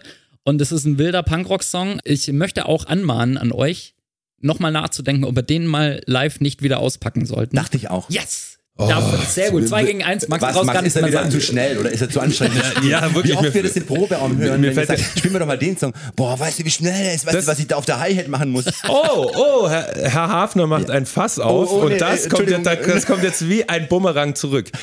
Er hat recht, dass ich mich manchmal beschwere, wenn ich Achtel bei 200 BPM einen Song durchspielen muss. Aber ich sag euch jetzt mal was. Wenn die ihre Songs am Limit hoch einsingen äh, im Studio und dann wir das live spielen wollen und dann einem auffällt, oh, das am Stück live zu singen ist ja ganz schön hoch, dann spielen wir den Song einfach einen Ton tiefer. Na klar. Ich Und hab's das ist gemerkt, so, als ich mich hier an den Pranger hab. zu. Jetzt, Ich jetzt, gemerkt, bist, richtig dumm. jetzt bist du, jetzt bist du Es dran. gibt eine Retourkutsche. Ja, So, absolut. aber jetzt, jetzt, bitte weiter über jetzt meinen es alle. Ja, Entschuldigung. So, äh, Another Song, The DJ's Hate. Another. Another. Warum ich den Song so. Was ist hier los heute eigentlich, ey? Ja, du bist halt Schwabe, das kommt, blitzt halt mal Eben. durch. Jetzt kommt Ähm, Schwätz. Äh, was ich sagen wollte, warum ich den Song so mag, ist, äh, wir haben das ja vorher schon ein bisschen anklingen lassen, dass es mit unserer Plattenfirma ein bisschen Probleme gab mit jedes Mal, wenn wir Demos geschickt hatten, kam halt oft wieder Anmerkung zurück, das könnt ihr noch ändern oder ja, ein bisschen mehr Mainstream reinbringen. Und das hat äh, uns schon belastet dann irgendwann auch beim Songwriting und irgendwann sitzt man dann halt nicht mehr frei da und denkt sich, hey, ich hab Bock, einen geilen Song zu schreiben, let's go, sondern hat schon irgendwie so im Hinterkopf, ah, das sollte ich jetzt beachten und so. Und das war teilweise irgendwie etwas äh, bedrückend teilweise beim Songwriting. Und dann hat Sibi sich irgendwann hingesetzt und diesen Song geschrieben, genau mit dieser Aussage, scheiß auf alles und äh, der schönen Textzeile, äh, so I write and guarantee, this song is just for me. Und ähm, Genau, äh, mit der Ansage an alle DJs und äh, Radiomacher und äh, Mainstream-Chart-People, so fuck off. Das ist einfach ein Lied, das ich gut finde und das baller ich jetzt raus und äh, ja, bis heute mag ich den auf jeden Fall sehr gerne. Es ist auch fett und ich, ich muss noch kurz sagen, den live zu spielen, ich stelle mich gar nicht dagegen. Mir ist nur eine Szene in meinen Kopf gefahren, als ihr es gesagt habt. Und zwar haben wir den mal, ich glaube, es war auf dem Reload Festival, ist sehr lang her. Da haben wir relativ früh gespielt und ich hatte einfach einen Mordskater, muss ich sagen. und da haben wir den Song gespielt und da war er mir vielleicht für die Uhrzeit und mein Katerlevel noch ein Tick too much. Und dann kam halt wirklich auch danach äh, ein Fan so zu mir und mir so auf die Schulter geklopft. Alles gut bei dir. Also die DJ war ja heute ein bisschen äh, interessant, ja, ja. Und ich so wollte im Boden versinken, es tut mir leid. Und ja, seitdem, es war aber auch so ein bisschen ein Aufwachding, äh, Kater im Griff behalten, wenn man, oder äh, das Saufen im Griff behalten. Man musste abliefern. Aber ich glaube, das war auch Das die schon Show, peinlich. war das irgendwie wirklich 14, 15 Uhr, wo die Sonne auch direkt auf die Es, Bühne es war extrem war heiß. Es war extrem heiß. Äh, Da könnte man es auch drauf schieben, aber ich dachte, ich bin jetzt einfach ehrlich. Ja, bist ehrlich. So. Danke, Max. Ähm, Bitte. Zu Another Song the DJs Hate übrigens auch noch. Noch das singe was? ich, das singe ich ja, My MySpace Friends will help me out. und das war aber die Zeit, wo dann MySpace ziemlich schnell bergab ging und Facebook aufkam. Deswegen haben wir ab der Tour danach nur immer nur noch äh, My Facebook Friends will help me out gesungen. stimmt. Und muss mit der Zeit gehen. zum Thema Facebook habe ich übrigens eine interessante Mail von Panzer gefunden von 2009. Da schreibt er uns: Hey Jungs, über Facebook gab es jetzt auch einige Comments zu unseren England-Shows. Übrigens, über 1015 Fans haben wir da jetzt. Weit mehr als Donuts etc. Das entwickelt sich langsam schon zu einem echt guten Portal für uns. Ach, wirklich? Wow. Ey, hast du die ganzen E-Mails noch von, von, Ja, ich hab, von äh, 2009? Ja, tatsächlich, äh, da gibt es noch einige. Da plaudert Also, er hier die Interne aus. Facebook äh, ist da gerade aufgekommen und wir hatten schon Ja. 1000, du, du schreibst über 1015 Fans. Was ist die Spanne? Wo ist dann, äh, machst du bei 1020 die nächste? Ja, ich glaube, es war Stufe? 2016 dann wahrscheinlich. Was? Äh, 1016. war's, ja. ja. 1016. Über 1015 Fans. Finde ich super. Das ist geil. Und noch was zu dem Song, da hat uns ein Andreas Weise geschrieben, das in der Song inspiriert hat und es in Leipzig jetzt neuerdings eine Partyreihe gibt mit dem Namen Another Song the DJs Hate. Hast du die Hammer, Klage oder? schon Wirklich? geschrieben? Oh, stimmt, könnte ich eigentlich. Den verklagt man natürlich. Hagen auf jeden Fall. Nein, hab Spaß bei deiner geilen Party. So, dann, äh, ich, ich darf ja auch noch was sagen. ah ja, stimmt. Ja, Sibi, hast du denn auch einen Lieblingssong von der Platte Dead Series? Genau, und mein Lieblingssong ist der Song The Lottery, Oh. den ich immer noch sehr, sehr toll fand. Ich weiß noch, wie Panzer den angebracht hat. Und wir waren alle direkt begeistert von dem Song. Der Text ist immer noch total geil. Vor allem finde ich da toll, dass du es geschafft hast, den Text so bildlich zu schreiben. Also man, man hört den Song an und man, man kann sich in die Situation reinversetzen, man sieht sich selbst da oder man sieht dich, ähm, wie, was du eben machst, äh, durch einige Bilder, die du da sehr schön zusammengefasst hast. Und ich fand auch geil, wie wir den damals im Studio so weiterentwickelt haben. Also zum Beispiel dieses Riff, und das gab es am Anfang noch nicht. Stimmt, In deiner Fassung, das haben wir dann irgendwie zusammen so gebaut und es wurde ein ziemlich äh, interessanter und ähm, guter Song, der dann auch live immer sehr, sehr gut ankam. Ich weiß, da musste man am Anfang gar nicht singen. Äh, weil die Leute das alles übernommen Stimmt, haben. ja. Und ich weiß auch, dass da wollte das Label, dass ich den singe, das, du hast, das hast du angebracht, den Song. Ja. Und das Label wollte dann, dass ich den singe, weil die irgendwie das gesehen haben und ich wollte das überhaupt nicht und finde auch im Nachhinein, ich hätte es viel besser gefunden, hättest du den Song gesungen. Aber das haben wir dann Ich glaube, die zweite Strophe stingt, äh, singt dann trotzdem wieder ich. Oder so, Stimmt, was genau. auch- das auch war so wahrscheinlich viel auch wieder Sinn so ein. Kompromiss. So, ja, okay, dann fange ich halt an, dann singt aber Panzer zumindest die, die zweite Strophe so. Ja, Leute, aber dann, wir, wir haben es jetzt in der Hand, wenn wir den mal wieder live spielen. Wir können das ja mal probieren. Ja, oder du, Max. Wir haben ja vorhin festgestellt, dass du in, in unserem Chor mitgesungen hast. Ich, Entschuldigung. Ja, Lottery auf jeden Fall einer meiner Lieblingssongs. Aber eigentlich nutze ich diese Kategorie jetzt, um zu was ganz anderem zu kommen. What? Denn eigentlich ist mein Lieblingstrack She Came Back, der letzte Bonustrack auf diesem Album. Und da habe ich jetzt rausgefunden, dass der am allerschlechtesten von allen von diesem Album streamt. Und es regt mich richtig auf. Ich habe den wirklich seit Jahren nicht mehr gehört. Ist erst jetzt wieder bei der Recherche. Und Ja. ich denke mir, das ist so ein guter Song. Was soll das? Der, wirklich, der, der ist, das Riff ist geil, der geht nach vorne. Auch der Text, der ist so gut, der ist so sarkastisch, der hat am Ende noch einen cleveren Twist und es hört keiner. Warum? Ich mehrere, ich reg das auf. Und das möchte ich, dass ihr da draußen, ja, liebe Hörerinnen und Hörer, ihr geht jetzt mal nach dieser, dieser Podcast-Folge bitte alle auf eure Streaming-Plattform und hört euch She Came Back an. Dann hat er zumindest einen Tag gutes streaming Ich möchte, dass, dass dieser Track einen Tag nach der Ausstrahlung dieses Podcastes über 1015 Plays mehr hat. Das möchte ich. Ja, aber äh, also, ja, okay, it's bold, weil ich bin ja hier reingekommen mit der Ansage, dass mir aufgefallen ist, dass die drei Bonus-Tracks schon ein bisschen komisch klingen bei den Streamern. Warum denn? Aber haben wir da wieder Vielleicht was, liegt es auch daran, dass, dass, dass Aber den ist niemand dir hört. aufgefallen, dass du den Song She Came Back gesungen hast, als du reingekommen bist? Äh, ja, ja, das weiß ich schon. Ist nämlich ein Ohrwurm. So ja, ist der. der. der ist schon gut, aber ja, äh, wegen Sound, wir müssen da nochmal gucken, ob wir da zufällig vielleicht irgendeine Kacke hochgeladen haben, aber kann auch sein, dass ihr da einfach gespart habt am Mix und Mastering damals. Wäre jetzt nichts, was mich wundern würde bei euch beiden. Ja, das kann gut sein. So, So. ich würde sagen, dann äh, kommen wir mal irgendwie zum nächsten Part. Und zwar war dann irgendwann das Album ja auch wieder aufgenommen und wir mussten oder durften diese CD veröffentlichen. Und da gibt es natürlich auch einiges zu berichten. Die CD ist fertig. Wie sah das Produkt aus? Wie kam es dazu? Ähm, zum Sound kommen wir gleich noch. Das Cover und so weiter. Sollen wir die Hörerfrage jetzt machen, Max? Ja, ich weiß nicht, weil also Stimmt, bevor. die CD ist fertig. Ja, Ja, ich muss, also die CD ist fertig aufgenommen, dann wurde die abgemischt und äh, dann ist die CD äh, fertig, äh, klingt wie sie klingt und dazu gibt es eine Hörerfrage. vom lieben Manuel. Wie stark hat sich das Label in die Aufnahmen eingemischt? Mir ist damals schon bei Time to Ignite im Kontrast zu Hard to Believe aufgefallen, dass euch die Härte etwas abging. Bei späteren Alben war der Sound wieder da, aber besonders bei Dead Serious fehlte beim Hören dieses im Sound baden, was mit Sicherheit an der, den eher wenig verzerrten Gitarren liegt. Diese Frage, das war mir jetzt auch wichtig, die vorzulesen, weil was er so ein bisschen negativ darstellt, finde ich tierisch positiv an dieser Platte. Ich finde es, also wund, verwundert hat es mich, wie diese Platte klingt. Die klingt nämlich fantastisch. Wirklich. Also ich meine das, ich meine klingt das ernst, ja, weil die Verwunderung deshalb, weil ich euch aus der Zeit eigentlich eher so ein bisschen US zugewandter, Blink Ja. 182, irgendwie so äh, schon bratige, fette Gitarren und das ist hier jetzt halt nicht so der Fall. Ich würde es fast äh, eher so, nur vom Sound her ist es eher Turbostatik als irgendwie US-Punkrock-mäßig. Das würde mich schon mal interessieren, ob ich das damals bewusst war, dass ihr da so ein ziemlich, ja, es klingt halt auch echt und schön und schön mittig und nicht so aufgebrezelt. War das, war das Absicht? Also ich finde es tierisch kredibil. Ich würde fast so weit gehen, wenn damals das Pupskit nicht da gewesen wäre. Ihr wärt mit dieser Platte komplett anders wahrgenommen worden, als, als es halt mit dem Pupskit passiert ist. Weil die so wirklich stark äh, interessant Max. klingt. Vielen Dank. Ja, auch danke Ja. für die Hörerfrage. Ähm, Ah ja, er hat eigentlich Nee, gefragt. es ist tatsächlich absolut anders wie, wie davor und auch wie danach, finde Mhm. ich, aber bewusst gemacht. Und zwar, ich glaube, da habe ich einen großen Teil zu beigetragen, weil ich damals sehr viel The Matches Beat Union, Panic at the Disco, auch Beatles und so Mhm. gehört habe.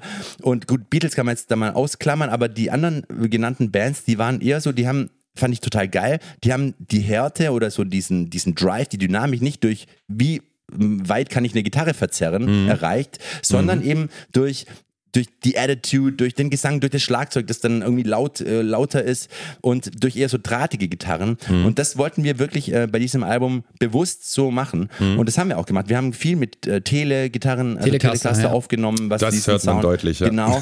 Und ich finde es auch. Also ich, ich, ich, ich kann verstehen, dass manche Hörerinnen und Hörer das nicht so krass fett finden, sage ich mal. Das kann Ja. ich verstehen. Aber ich finde es im Nachhinein total cool, dass wir es gemacht haben, weil Voll. die Songs dadurch auch viel ähm, besonderer wurden. Auch die härteren Songs, die dann halt nicht so klingen, wie, wie normal man sie klingen lassen würde, sondern besonders. Und das, das tat dem Album sehr gut. Und durch diese reduziertere Variante der Produktion hat man auch den Spagat zwischen den verschiedenen Songs, weil da gibt es ja natürlich auch wieder viele Ausreißer links und rechts, was äh, Genre oder Sound angeht. So konnte man es auch besser irgendwie in, einen, äh, in ein, ein Gewand packen und einen roten Faden finden. Das hat auf jeden Fall geklappt, ja. Also Respekt, äh, vor allem auch, weil das ja ein Bruch ist. Das, eigentlich ist es ein Bruch, weil mit Hard Relief hat es schon so angefangen, so, okay, wir drehen äh, die Verzerrung mal auf 8. Bei Time to Ignite waren wir dann schon bei 9 und dann hätte man eigentlich gedacht, jetzt, gehen sie, jetzt geht's richtig ab, aber dann habt ihr euch entschieden, nope, wir Ja. machen mal einen kleinen Bruch und äh, machen das mal ein bisschen anders. auf- Respekt. um auf die Frage noch zurückzukommen, es war tatsächlich hier nicht so, dass es vom Label vorgegeben war, äh, dreht mal äh, den Gain runter oder so. Äh, das war, das kam wirklich von uns und vor allem auch von Sibi. Und ich fand es einen interessanten Ansatz und tatsächlich war so dieses Pennywise High Gain Gitarren Ding einfach auch nicht mehr so trendy irgendwie. Das, mhm. Und deswegen äh, fanden wir das da spannend. Und äh, gerade so ein Song wie Another Song The DJ's Hate, äh, der wirklich ein schneller Punkrock-Song ist, der wird halt gerade durch diese anders klingende Gitarre nicht so verzerrt, dann auch so spannend irgendwie. Also finde ich auch immer noch gut, ja. Absolut, weil man, man die einzelnen Anschläge ja auch äh, viel besser hören kann, wenn man halt nicht die Gitarre so extrem verzerrt. Übrigens, liegt ja. hier vor uns auf dem Tisch. Dieses Album ist auch das erste Album von uns, das es mal auf Vinyl gab. Ja. Ich weiß noch, damals war das was echt Besonderes, weil damals gab es diesen Vinyl-Hype, den es ja jetzt mittlerweile seit genau, vielen ja. Jahren gibt, nicht. Äh, damals war das wirklich so, wie, macht eine, macht eine Vinyl, wer, wer soll sowas hören? Ähm, aber tatsächlich, die waren auch ziemlich schnell ausverkauft und wir, und ist jetzt ein Sammlerprodukt. Und da auch eine Frage, könnten wir das nicht mal wieder neu auflegen? Da können wir äh, drüber nachdenken. Können wir drüber nachdenken, darf, wenn darf, jemand das auch so sieht. Da fragen wir mal unsere, Vielleicht, wenn, unser, wir, falls, unser Label. falls wir die nochmal neu auflegen, ähm, schauen wir nochmal mit der Farbgebung des Covers, weil wir haben eben vorhin, als äh, ich hier reinkam in äh, Sibis Wohnzimmer und äh, Sibi beide Tonträger, also die CD und die Vinyl, hier liegen hatte, habe ich festgestellt, okay, die CD, die ist in einem ganz knalligen Rot, also so war es auch angedacht. Und die Vinyl, die ist eher so Weinrot, also ein komplett anderer Farbton. Haben wir da wieder irgendwas versemmelt, oder? Sie, sie, schau's doch an. Ach Quatsch. Das, sieht so aus. Das war komplette Absicht. Bei Vinyl, das muss einfach das so ein bisschen, ein bisschen, anders, anders ne? aussehen. Ja. Ähm, ist viel mehr wert. Wo wir gerade beim Cover sind und beim Albumname. Äh, ich finde, es ist eigentlich relativ selbsterklärend, aber wollt ihr dazu noch zwei, drei Worte sagen? Ich glaube, äh, wir hatten einfach Bock auf so einen Stencil Mittelfingermann und äh, wollten so Banksy-mäßig Graffiti-Style irgendwie was haben. Und tatsächlich war dieses Albumcover und auch das Fotoshooting, das wir zu dem Album hatten, ein ganz schöner Aufwand. Total, weil diese Stencils, die wurden selbst angefertigt. Also da gab es so, so ein, wirklich so ein Profi-Stencil-Maker. Ja, ja. Der hat dann, da gab es ja auch äh, im Booklet sieht man die Gitarre von mir, also meine Gitarre wirklich als, als Sprühschablone so gemacht. Ja, lebensgroß. Genau, äh, die, die haben wir auch immer noch irgendwo im Proberaum. Ja und äh, Bass und Schlagzeug eben und das Covermotiv, der Mittelfingermann und alles wurde dann so angefertigt, wirklich sehr detailliert. Ähm, und das haben wir dann im Fotoshooting, wir haben es äh, in Berlin auf Straßen ges ja. gegraffitiert. RAW-Gelände, glaube ich, irgendwo. Ja. Nö, aber Ach. auch mitten auf normale Gehwege. In Berlin darf ah, man alles. Ja, ja, doch. Das war auf jeden Fall mutwillig. Es hat, es hat auch ein paar äh, Monate gehalten. Also wenn wir wieder in Berlin waren und an der Stelle vorbei, ah, da ist, guck mal, das ist unser Albumcover. Ja. ja, cool, mega. Also wieder, ähm, auf, wieder was gelernt. Auf, auf Qualität haben wir wieder was gelernt. Im Hause Itchy, damals noch Poopskit, wurde Wert auf Qualität gelegt. Das finde ich cool. Ja, Fotoshooting habt ihr auch wieder gemacht. Da, das, äh, die sind schön. Gibt es dazu noch was zu sagen? Nö, wir sind Nö, in Berlin willst, rumgefahren, sagen, haben ne? da irgendwie verschiedene Locations besucht und haben einfach äh, uns ablichten lassen. Also war jetzt nicht so außergewöhnlich, aber es sind, ist, wie du sagst, sehr schöne Bilder geworden. Und ja, dann ging es aber natürlich Fotoshooting ist auch schon ein bisschen Teil davon, natürlich an die Promo von diesem Album, weil man möchte ja im besten Fall, dass die ganze Welt davon mitbekommt, dass oh, man ja. jetzt ein neues Album raus hat. Wie wir gerade auch versuchen, weil nächsten Monat kommt ja unser neues Album raus. Yeah. Deswegen versuchen wir auch, die ganze Welt davon zu überzeugen. Hey, hört euch das mal an. Hey, pass auf, wir machen jetzt. Oh. Wir machen jetzt. Machen wir jetzt einen Werbespot. Und zwar machen wir jetzt Werbung für unser eigenes Produkt. So geil. So, es ist echt nicht mehr lang. Ich glaube, so um die drei Wochen. Bis, Weniger als einen Monat. Bis unser neues Album Dive kommt. Und äh, ich, ich kann es schon wieder nicht fassen, weil vor eineinhalb Jahren circa haben wir angefangen, uns mit diesem Album zu beschäftigen. Und jetzt sind es wieder nur noch so ein paar wenige Wochen, bis es rauskommt. Das ist so crazy, wirklich. Und ich habe auf, auf der Fahrt hierher habe ich es endlich mal wieder komplett angehört. Und ganz ehrlich, ich kann das wirklich ohne. Wir sind ja alle sehr bescheiden erzogen worden. Man gibt nicht an und man ist nicht so euphorisch, was die eigenen Sachen angeht. Aber ganz im Ernst, dieses Album ist so toll geworden. Und ich lehne mich jetzt so weit aus dem Fenster, dass ich sage, ich habe noch nie ein Album in seiner Gesamtheit so geliebt wie das. Wirklich. Wow. Und auch, äh, wir haben ja jetzt schon ein paar Songs gezeigt, ein paar Singles und so, aber auch die anderen Songs, die drauf sind, da sind so viele besondere Highlights drauf. Für mich gibt es keinen Füller auf dem Album. Ich bin wirklich total begeistert nach wie vor. Ich auch. Und, ähm, unser Team auch. Wir haben es ja natürlich Team unserem auch. engen Team gezeigt und so gut war das Feedback noch nie. Ist ein bisschen erschreckend. Es ist wirklich, das Feedback ist so gut. Jetzt fehlt eigentlich nur noch eins. Bestellt das Ding vor. Äh, würden wir uns wirklich tierisch freuen, wenn, wenn davon einfach viel über die Theke geht, weil wir haben, also erstmal danke dann fürs Geld, so das ist natürlich das Allerwichtigste. Nein, Quatsch. Wir haben da so viel reingelegt und ähm, ja, wenn viele Leute eine Freude dran haben. Das ist einfach das Schönste. Ja. Genau, gibt's in unserem Shop. gibt Äh, auch nur noch ganz wenige dieser äh, Fan-Bundles. Da sollten sich die Leute ranhalten. Und ansonsten gibt es natürlich noch CD und äh, Vinyls und äh, im Streaming gibt es das natürlich auch. Also wir sind so happy mit diesem Ding und wir freuen uns so, dass wir es endlich mit euch teilen können. Am 7.7. ist es soweit. Unser neues Album Dive kommt raus und äh, ich schreie jetzt einfach mal kurz in den Hintergrund. alle Links äh, in den Show Notes. So, dann haben wir die Werbung jetzt sehr clever in unseren Promo-Blog eingebaut. Finde ich Sehr gut. super. Wir werden Smart. immer mehr zu Profis im Podcast-Game.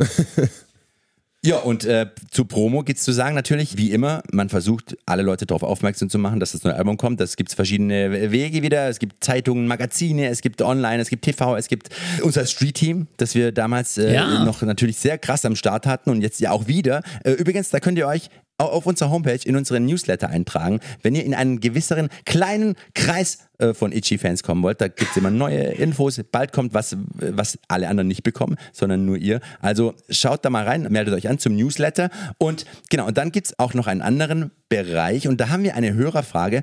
Und zwar gibt's jetzt einen O-Ton, eine Hörerfrage, wurde uns per Sprachnachricht geschickt vom Julian und die hören wir jetzt mal an. Grüße aus Franken. Mich interessiert mal, wie ihr das einschätzt. Wie wichtig für euch auf eurem Weg zur international anerkannten Rockgröße das Medium Radio eigentlich war und ist. Also äh, wärt ihr da, wo ihr jetzt seid, wenn ihr nicht ins Radio gekommen wärt? Ja, danke schön, Julian, für die Nachricht. Der Julian ist übrigens gleichzeitig auch äh, Star FM. Radio-Moderator, Ah, sprich, ja, äh, ja. daher kennen wir den. Und der hat natürlich dann eine Frage vom Fach sozusagen Vom gestellt. Fach. Ich finde äh, sehr schön, wie er das R rollt als Franke. das ist wirklich magisch. Ich liebe das. Ähm, ja, Radio ist für uns natürlich ein zweischneidiges Schwert, würde ich sagen. Es gibt natürlich ganz viele Sender, äh, die nach dem Motto, und das sagen die auch, äh, wir machen keine Hits, wir spielen Hits, agieren. Das heißt, diese Radiosender sind halt sehr Mainstream-mäßig unterwegs und die schauen sich quasi an, was sind die Top 20, Top 25 in den Charts und die Songs werden dann rauf und runter gespielt, plus ein paar äh, Klassiker. Und da kommt eine Band wie wir natürlich nicht unter und es ist auch so, dass Bands, die ein bisschen verzerrte Gitarren drin haben, da auch nichts zu suchen haben. Und auf der anderen Seite gibt es aber doch halt eben ein paar Radiosender, auch bei uns in Deutschland, in Österreich und der Schweiz, die sich auf Rockmusik spezialisiert haben. Und äh, dort fühlen wir uns natürlich sehr wohl und es spielt tatsächlich auch eine wichtige Rolle und wir haben auch bei jedem Album immer eine Radio-Promo-Agentur. Wir versuchen unsere Songs dort unterzubringen und für mich, ich glaube, eins der allergrößten Highlights, die, die ich so hatte als, als Musiker, war, als wir zusammen im Auto saßen und zum ersten Mal einen Song von uns in einem, im Radio, im Autoradio gehört haben. Das war einfach Bam. Ja, und äh, tatsächlich, das haben wir, glaube ich, schon mal erzählt, dass man sich auch, das wird man auch nie vergessen, dieses Gefühl. Und gleichzeitig muss man auch sagen, dass wir es auch gemerkt haben, wir haben, wie gesagt, in Deutschland nicht so viele Rockmusiksender im Radio. Die sind dann meistens auch eher regionell so beschränkt. Aber man hat es dann schon teilweise gemerkt, dass in den äh, Regionen, wo wir oft im Radio liefen, auf eben diesen Rocksendern, Ja. unter anderem Star FM, Radio Bob oder Delta oder das Ding früher, unser Ding, Rockantenne. natürlich, ähm, dass in diesen Regionen dann auch die Live-Zahlen äh, ein bisschen besser sind als vielleicht im Rest der Ja, Republik. stimmt. Also man hat es gemerkt oder zumindest, dass sie schneller, schneller nach oben gewachsen sind. Und deswegen ist Radio schon eine, eine, eine wichtige Sache, wobei es ist immer ganz schwierig zu, also das geht jetzt über alle Promo-Bereiche und das haben wir natürlich auch viel mehr noch gemerkt, als wir dann irgendwann unser eigenes Label hatten und natürlich auch für alles selbst zahlen müssen. Ich denke ja immer, oder ich finde es ich find's, ich find's eigentlich richtig kacke, dass man nicht nachvollziehen kann, was hat jetzt was gebracht. Also was bringt es jetzt, dass der Song heute um 12 bei dem und dem Sender lief? Oder was bringt es, dass da drüben ein Plakat von unserer Show hängt? Oder was bringt es, dass wir eine Anzeige in de- dem und dem Magazin geschaltet haben oder auf Facebook Werbung ausgezahlt äh, haben? Also das ist das Problem, man weiß einfach nicht, was es gebracht hat. Und das ist immer die, die, die Schwierigkeit, wenn man dann wieder versucht, was soll man denn beim nächsten Album machen? Wir sind jedes Mal äh, vor der Frage, Radio. Macht das, macht das Sinn noch richtig? Weil man muss ja, es ist ja nicht so, dass der Radiosender sagt, ach guck mal, Itchy hat eine neue, neue Platte, höre ich mal an das, äh, und spiele ich, wenn es mir gefällt, sondern Ja. da gibt's ja dann ein Radioteam, das zu den Sendern fährt und versucht, die zu überzeugen. Und es kostet Geld. Und ich mit mit Alex von den Donuts, mit dem bin ich ganz oft in Kontakt, gerade auch über so Business-Sachen. Und wir fragen uns ständig, macht das überhaupt noch Sinn? Weil das ist echt teuer. Aber auf der anderen Seite, wenn man da nicht stattfindet oder wenn man es gar nicht versucht, dann ist es ja auch kacke. Das heißt, man macht äh, dann doch wieder irgendwie alles. Und ich glaube, generell ist es einfach so ein Ziel für eine Band oder eine Plattenfirma, dass, dass man die Leute auf so vielen wie möglichen Bereichen irgendwie immer wieder ein bisschen berührt. Dass jemand halt über uns stolpert. Ah, da habe ich doch gestern irgendwas im Radio gehört, weiß aber nicht mehr genau, wer das war. Dann stolper ich bei, bei Social Media, ah, ah, das sind die von gestern. Dann sehe ich noch irgendwo eine Tourwerbung oder ein Plakat hängen und so. Und dann festigt sich vielleicht so, dass, ah, die haben ein neues Produkt oder gehen auf Tour. Du hast jetzt gerade einen sehr interessanten Einblick äh, gegeben in deine Gedankenwelt. Das finde ich äh, tatsächlich krass, als weil du ja eben nicht nur in Anführungsstrichen Musiker bist, sondern mit dem eigenen Label und auch als Typ schon sehr am immer nah dran, mhm. so an diesen Sachen, weil es ist ja auch, wir haben ja darüber auch Diskussionen, wie viel davon ist gesund. Zu gucken, ja. immer, immer alle Zahlen und Verkäufe und Lohn und Scheißdreck so, äh, wo wirklich bei mir auch manchmal die Frage aufkommt, wie, wie viel davon ist gesund, um nicht die Kunst zu kompromittieren. Das stimmt. Ich glaube, wir kriegen das, haben das gut im Griff. Aber ist schon, also manchmal, äh, gerade auch äh, zu Sibi sage ich schon manchmal, komm jetzt, lass das mal sein, wir machen unser Ding und der Rest wird dann schon. Krass. ist halt auch äh, sehr engagiert. Ich kann mich erinnern, Voll. da waren wir Also ist ja auch positiv, ja, um ja. Gottes Willen. Ich meine das gar nicht negativ. Nur wenn es dann darum geht, Kunst zu machen, dann finde ich, muss man ihn manchmal so ein bisschen ja, äh, sagen, so, Diggi, lass jetzt mal die Zahlen Zahlen sein und hau deine Hits raus. Stimmt. Äh, wir waren einmal im, äh, zu dritt im Bus unterwegs und saßen vorne im Cockpit äh, unseres äh, Transporters als Band, wir zu dritt, und äh, sind irgendwo in Norddeutschland rumgefahren, ich glaube zu einer Show, äh, weiß ich gar nicht mehr genau, und haben so im Radio rumgespielt, von einem Sender zum anderen gezappt und sind dann damals auf Delta Radio hängen geblieben. Und in dieser Sekunde, als wir dorthin gezappt haben, äh, sagte der Moderator, ja, wir spielen jetzt äh, Hörer und Hörerinnen Wünsche eine Stunde lang, ruft uns an, wünscht euch euren Lieblingssong. Und der hat noch nicht fertig gesprochen, da sehe ich schon, wie Sibi am, am, am Hörer hängt. Und 1A sagt, hallo, ist das Sibi von Itchy, ich wünsche mir Itchy. und zehn Minuten später kam da halt dieser Einspieler, die haben sie natürlich auch totgelacht beim Sender und haben halt unseren Song gespielt und da saßen wir da zu dritt vorne im Cockpit, haben unseren eigenen Song mitgesungen und es war wirklich ein schöner Moment. Oh ja. Und Selbst ist die Band. Ja. ja, aber irgendwann später hast du dir dann hast du das gleiche nochmal gemacht und hast dir mitten im Sommer Last Christmas gewünscht.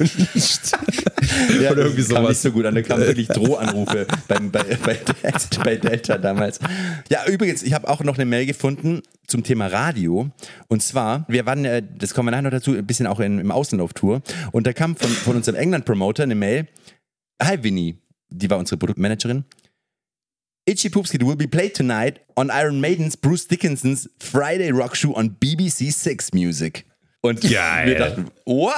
Der Iron Maiden-Sänger, weil ich bin ein riesen Iron Maiden-Fan, das war eine meiner allerersten Konzerterfahrungen ever, der hat uns dann äh, in seiner Radiosendung, hat er ein bisschen was über uns erzählt und hat dann uns in seiner Radiosendung gespielt auf BBC Radio. Wie und warum? Was? Das ist ja Wahnsinn. Das äh, habe ich nicht hinterfragt, äh, aber ich, ich fand es einfach nur völlig weird und genial. Oh, tierisch. Heute, heute Nacht werde ich gut schlafen. Im Wissen, kurz, dass der äh, uns mal gespielt hat. Nochmal kurz zurück zum Song Pretty Me. Gibt es da nicht eine Textzeile, in der du erzählst, dass du im Alter von 13 Jahren zum ersten Mal in der ersten Reihe bei einem Maiden-Konzert warst? Das ist der. Und da schließt sich der Kreis. Ähm, aber neben Radio waren auch noch andere Sachen wichtig. Damals noch viel mehr als jetzt. Und zwar Print. Das ist der Oberbegriff. Sprich Zeitungen, Magazine, Sachen zum Lesen. Und da haben wir tatsächlich bei diesem Album auch einige coole Sachen an den Start gebracht. Und zwar gab es damals zum Beispiel eine ganz tolle Musikzeitung, die hieß Uncle Sallys. Ja. Und da waren wir sogar auf dem Cover. Ich glaube, das war ein Album später. Das war ein Album später, Sibi. Nee. Fake News. Doch, doch. Da war ich schon dabei. Ja, ja. Aber äh, Uncle Sallys war Aha. trotzdem ein Magazin, in dem wir ständig stattfanden. Es gab noch äh, Warschauer, gab es noch Stardust Magazin, Raccoon. Mhm. Alter, gibt's die alle nicht mehr? Ist, ich glaube, die meisten davon tatsächlich das ist ja nicht krass. mehr. Ja. Aber auch, ja. also, ich weiß noch, wir waren im, im, im King-Magazin vom Burger King. Ja. Oh Gott, ey. Aber das haben krass viele Leute gesehen. Ja, voll. kannst nichts sagen. Und damals muss man sagen, wenn wir auf Tour waren, sind wir nur öfter Pommes essen gegangen in Fastfood-Restaurants und sind dann da rein, haben uns, uns im, im, im Burger King-Magazin gelesen. Fanden wir cool. Oder Piranha gab es noch äh, ein Magazin, das lag in den, glaube ich, in den großen Mediamarkt-Saturn-Läden äh, rum. Also, das war schon auch gut. Und es gab noch natürlich Divisions, die gibt es ja immer noch. Damals vielleicht noch ein bisschen wichtiger als heute. Und das haben wir, glaube ich, schon mal in einer früheren Folge thematisiert. Die mochten uns jetzt nicht, nicht ganz so sehr. Aber wir wussten natürlich trotzdem, dass es ein wichtiges Magazin ist, um Leute, um Musikfans zu erreichen. Ja, und, und wir mochten Divisions ja Das, Ja. Die haben ja nur uns nicht gemacht. Und dachte, okay, dann müssen wir irgendwie reinkommen. Und dann haben wir gedacht, okay, dann jetzt machen wir eine Itchy-Sache, einen Itchy-Move. Da haben wir eine Anzeige dort geschaltet. Ja, eine, eine Werbeanzeige, für die wir Geld ausgegeben haben. Und auf dieser stand drauf, Itchy Poops Kid freut sich trotz konsequenter Ignoranz der Visions-Redaktion über euren Besuch auf folgender Tour. Das ist und nicht unsere dein Ernst. Tourdaten. Doch, Das haben habt wir nicht nicht gemacht. gemacht. habe ich gefunden. Äh, komm in die Show Notes als Link oder in den, in den Insta-Post. Äh, Insta-Post zu diesem äh, Podcast. Ey, gibt's warum diese weiß Anzeige. ich das alles nicht mehr? Das, gibt's doch nicht, das- Weil ey. du dumm bist. Ey, das finde ich richtig geil, aber ich finde trotzdem, dieses erste Re Review als Werbung da nochmal zu drucken, das sollten wir trotzdem irgendwann nochmal machen. Das stimmt, das Ja. stimmt. Krass. Das ist ja fast ein Angriff. Aber ein bezahlter. Ja, klar, dann hat sich das schön bezahlt, also habe ich totgelacht. Genau, Fernsehen gab es natürlich auch, da kommen wir vielleicht nachher dazu, oder beziehungsweise können wir jetzt direkt zu den Videodrehs gehen, wenn niemand anders Oh was ja, über Promo hat. Genau, denn wir hatten natürlich auch da wieder die Möglichkeit, ein paar schöne Videos zu drehen.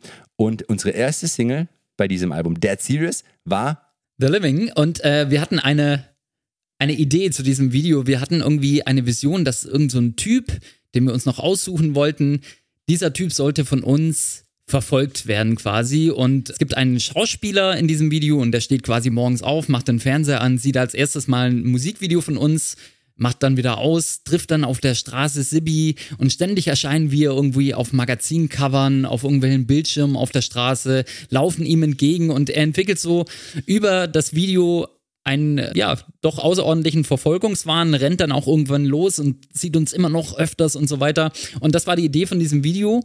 Und für dieses Video brauchten wir dann eben einen Schauspieler, einen Darsteller. Und ähm, wir haben dann von einer Schauspielagentur so ein paar Portfolios äh, vorgelegt Ja. bekommen. Und da war dann ein Typ dabei, der ist uns ins Auge gestochen. Da haben wir sofort gedacht, ey, der wäre doch super. Und den haben wir dann auch ausgewählt. Und das Geile ist, völlig unabhängig davon, ob ihr dieses Video jemals gesehen habt oder nicht, ihr kennt alle diesen Typen. Ich schwöre, alle von euch kennen den. Und zwar ist es der Typ. Warte aus- mal kurz, ich ja, lass mal was einspielen. Ja, Dann, mach mal. dann- vielleicht merken sie es gleich. Lern deinen Text. Ich kann meinen Text. Ich habe einen Satz. Deutschlands meistgekaufte Matratze. Deutschlands meistgekaufte Matratze. Deutschlands meistgekaufte Matratze. Deutschlands meistgekaufte Matratze. Das ist einfach Tim Forsmann, der Typ aus dieser beschissenen Bett 1 Werbung. kriegst dein Handy nicht aus. Wie macht das aus? Ja, ich mach's aus. Ich mach's aus. Ey, ich, ich glaube, der Typ, der war einfach letztes Jahr oder seit drei Jahren wahrscheinlich öfter im Fernsehen als, Alle zusammen. als alle zusammen. Wirklich, das gibt's doch gar nicht, ey. Ja, und aber super Typ. Und er hat sich aber beim Dreh, also wir sind wirklich sehr enge Freunde geworden. Ja. Ich habe auch immer noch Ich sein weißes so. Hemd, das er bei diesem Dreh vergessen hatte, habe ich nach Hause genommen, hängt immer noch bei mir im Schrank ganz hinten. Gibst du das, gibst du das irgendwann zurück? Gebe ich ihm oder? irgendwann zurück. Auf jeden Fall war der irgendwann tierisch angekotzt, weil er musste ja ständig vor uns wegrennen. Und man hat ihm halt gesagt, das wird halt so ein äh, eigentlich entspannter Videodreh. Und er musste die ganze Zeit mit so einer dicken Lederjacke, musste er durch Berlin rennen, vor uns weg. Und er war total nass geschwitzt am Ende. Ähm, übrigens, bei diesem Dreh auch eine richtig geile Sache, weil, und zwar äh, hat unsere CD Dead Serious, und zwar die, die Promo-CD, die es davor schon gab, die hat ein Mensch überreicht bekommen während dieses Drehs, von dem äh, wahrscheinlich Max gar nicht äh, äh, Bescheid weiß und m, dem die wenigsten Leute rechnen würden. Und zwar waren wir in der Drehpause äh, in Berlin in so einem, so einem Restaurant oder Café. und dann ja. sitzen wir da so und essen und irgendwann und, und war alles komplett leer. Nur ein Typ saß irgendwie ganz weit links hier hinten alleine rum und hat auch gegessen. Und dann gucke ich jetzt rüber und denke so, ja, irgendwoher kennst du den. Und aber nichts weiter dabei gedacht. Irgendwann später schaue ich nochmal, du, du kennst ihn sogar eigentlich richtig gut. Der, wer ist denn das? Und dann irgendwann fiel es mir wie Schuppen von den Augen. Fuck, das ist Quentin Tarantino, der da sitzt. Und ich dachte, what the fuck, was macht Quentin Tarantino? Aber der hat da gerade, ich glaube, Inglourious Bastards oder so, oder irgendeinen Film in Berlin gedreht und der wohnt ja sozusagen auch, glaube ich, die Hälfte der Zeit in Berlin. Und der saß da und hat Mittag gegessen, völlig unbemerkt, ganz alleine. Und ich so, fuck, ich muss da jetzt, ich muss da hin. Das ist eigentlich völlig unangenehm und eigentlich auch nicht so mein Ding. Aber dann habe ich diese Promo-CD genommen und bin zu ihm rüber und habe, hello Mr. Tarantino, I'm such a big fan. ja, ja, und war, ich war wirklich nett und, äh, und habe ihm dann hier, ich wollte einfach nur die CD geben, weil ich würde mich aufregen, wenn ich es nicht machen würde. Und wahrscheinlich hat er sie genommen und, oder dort liegen lassen oder weil beim Rausgehen irgendwo weggeworfen. Also wir wurden jedenfalls im Nachhinein nicht in Quentin Tarantino Movies gespielt. Das heißt, Noch das, nicht. das ist noch nicht passiert. Aber er hat eine CD von mir in die Hand gedrückt bekommen. Das äh, fand ich super. Er war auch nett, oder? Er war mega Ja. nett. Es- Aber es war wirklich ganz, ganz, äh, ganz süß und ganz völlig absurd, dass der da saß und, und wir und sonst niemand. Ach du, wir haben doch immer ein paar tausend Streams in den USA. Ich, ich glaube, das ist einfach Quentin. Der wartet einfach auf den richtigen Film. Der hat auf Dauerschleife. Genau, das war, Geil, also The mega. Living war unsere, die einzige Vorab-Single von diesem Album. Damals war das ja auch noch ein bisschen was anderes. Da hat man quasi eine Vorab-Single gebracht, um so ein bisschen aufs Album aufmerksam zu machen und dann war es draußen und dann hat man immer wieder neue Singles noch gebracht Ja. und Videos, um dann sozusagen das Momentum hochzuhalten. Heutzutage geht das alles eigentlich vor die Release vom Album, weil ab Release vom Album ist ja jeder Song dann auch überall erhältlich und äh, man kann sich alles anhören, da kommt nichts Neues mehr nach. Dann gab es aber noch einen zweiten Videodreh und zwar zu dem Song Pretty Me. Auch in Berlin gedreht und auch ziemlich interessant. Auf jeden Fall. Ja, also, also, ich würde sagen, da, dazu gibt es nämlich eine Hörerfrage. von Roxy. War der Dreh zu Pretty Me ähnlich chaotisch wie der zu Silence is Killing Me? Stichwort Esel, Gerangel auf der Straße, etc. ja, also So, jetzt dürft ihr. Wir haben das ja im, in der letzten oder in, auch in der vorletzten, nee, in der letzten Folge schon ein bisschen erzählt, dass wir ein sehr großes Talent dafür haben, ständig zu Hause zu sitzen und uns Videoideen zu überlegen und dann zu denken, das ist richtig geil, das ja, lass uns genau das machen. Und dann sind wir am Dreh vor Ort und äh, stellen fest, fuck, das wird so ein beschissener Drehtag für uns. Jetzt müssen wir das alles machen, also richtig schlimm. Und ähm, genau, das Konzept von diesem Video war, dass wir uns quasi selbst filmen, aber nicht so Handy-Selfie-mäßig, sondern es wurde ein, Eine Steadicam. Steadicam. eine Steadicam wurde. Eine Body, Body, äh, Bodycam heißt es, glaube ich, oder Ja. Body Steadicam, keine Ahnung. Auf jeden Fall ein riesiges Gerät ja, wurde so, an ein, uns so ein rangeschraubt. riesiges Metallgerüst, einfach auch total schwer und das wurde mit so einem speziellen Gurt dann am- an der Hüfte befestigt und ist auch so zwei Meter nach vorne geragt. und man kann es sehen am Ende des Videos. Ja, ja, man kann es sehen. Es gibt auch ein Making-of, habe ich äh, gesehen, äh, kann man auch mal noch schauen. Und das ist äh, ultra unbequem, einfach, äh, man sah auch aus wie ein Vollidiot. Und mit diesem Gerät am Körper sind wir quasi einen Tag lang, wirklich stundenlang, ich glaube 21 verschiedene Locations waren wir Alter. und äh, haben dort gedreht, wie wir den Song quasi in die Kamera gesungen haben, alle drei von uns und halt an verrückten Locations waren und irgendwie verrückte Dinge passiert sind. Total. Da war zum Beispiel äh, Stichwort Esel aus der Hörerfrage, waren wir in einem Zoo und dachten, hey, das wäre doch lustig, wenn mir beim Singen ein Esel die Backe ableckt. Und dann waren wir halt da so und dann der Esel aber, der hat aber natürlich gar kein Interesse, mir die Backe abzulecken. Warum und sollte dann haben wir er? da Honig hingeschmiert und hat aber reingebissen. Dieser Sack. äh, dann gab es irgendwie eine, eine, eine Choreografie-Szene im Hintergrund, da sind wir durch so ein Tanzstudio von Detlef D. Soest. Ach du Scheiße. durch Nein. D. Soest Tanzstudio gelaufen, wenn im Hintergrund irgendwie so ein, so ein Hip-Hop-Training stattfand. Lauter so, wir waren irgendwann, wir waren in der, in der Eishockey, wir waren in der O2 Arena Ja, dort oder die Eisbären Berlin Arena. waren im Hintergrund, haben mal Eishockey gespielt oder trainiert, ja. Also völlig äh, auch aufwendig für das, dass es im Video kaum zu erkennen ist. Also ja. Hat Panzer nicht wieder Fresse voll bekommen Boah, von irgendwelchen äh, Das Hus? mu- muss ich kurz erzählen. Also es gab eine Szene, da haben wir uns zu Hause ausgedacht, okay, dann machen wir eine Szene, da läuft Panzer und singt den Song und dann kommt von hinten so eine Männergruppe angerast und, und prügelt den, wenn, wenn der singt. Und ich so, ja, geil, das, das wird am Ende bestimmt super aussehen. Und dann waren wir da am Drehtag und ich dachte, ja, shit, ich kriege jetzt die Schnauze voll. Und ähm, wir brauchen dann natürlich eine Gruppe von Männern, äh, die das übernimmt und hatten da aber irgendwie verpasst, irgendwie so eine Männergruppe äh, zu buchen für diesen Tag. Und dann haben wir die Leute von dem Videoteam, also es war schon eine größere Produktion auch, äh, die haben wir angesprochen, ob die das machen wollen würden. Und das Problem war an dieser Männergruppe, das waren nicht irgendwelche Typen, sondern das waren Ultras vom ersten FC Nürnberg. Und äh, zwar halt äh, solche Ultras, die halt, also einer von denen hatte auch ein Stadionverbot gerahmt zu Hause bei sich im Wohnzimmer hängen und so. Ah, okay. Das Man, heißt- man kann schon ahnen, woher der Wind Konflikten, sagen wir weht. mal, nicht aus dem Weg gegangen. Aber ultra gute Typen, also wie, äh, Ultra. nee, ultra gute Typen. Nee, wir haben uns sehr gut verstanden mit dem. Aber das war dann so, dass diese Szene gedreht wurde und da wirklich auch ein paar Fäuste halt in meinem Gesicht eingeschlagen haben und da stand ich da danach, wirklich, das Gesicht hat wehgetan mit diesem scheiß Gerüst um, um die Hüfte und dachte mir, wie- wieso machen wir sowas immer, ey? Warum?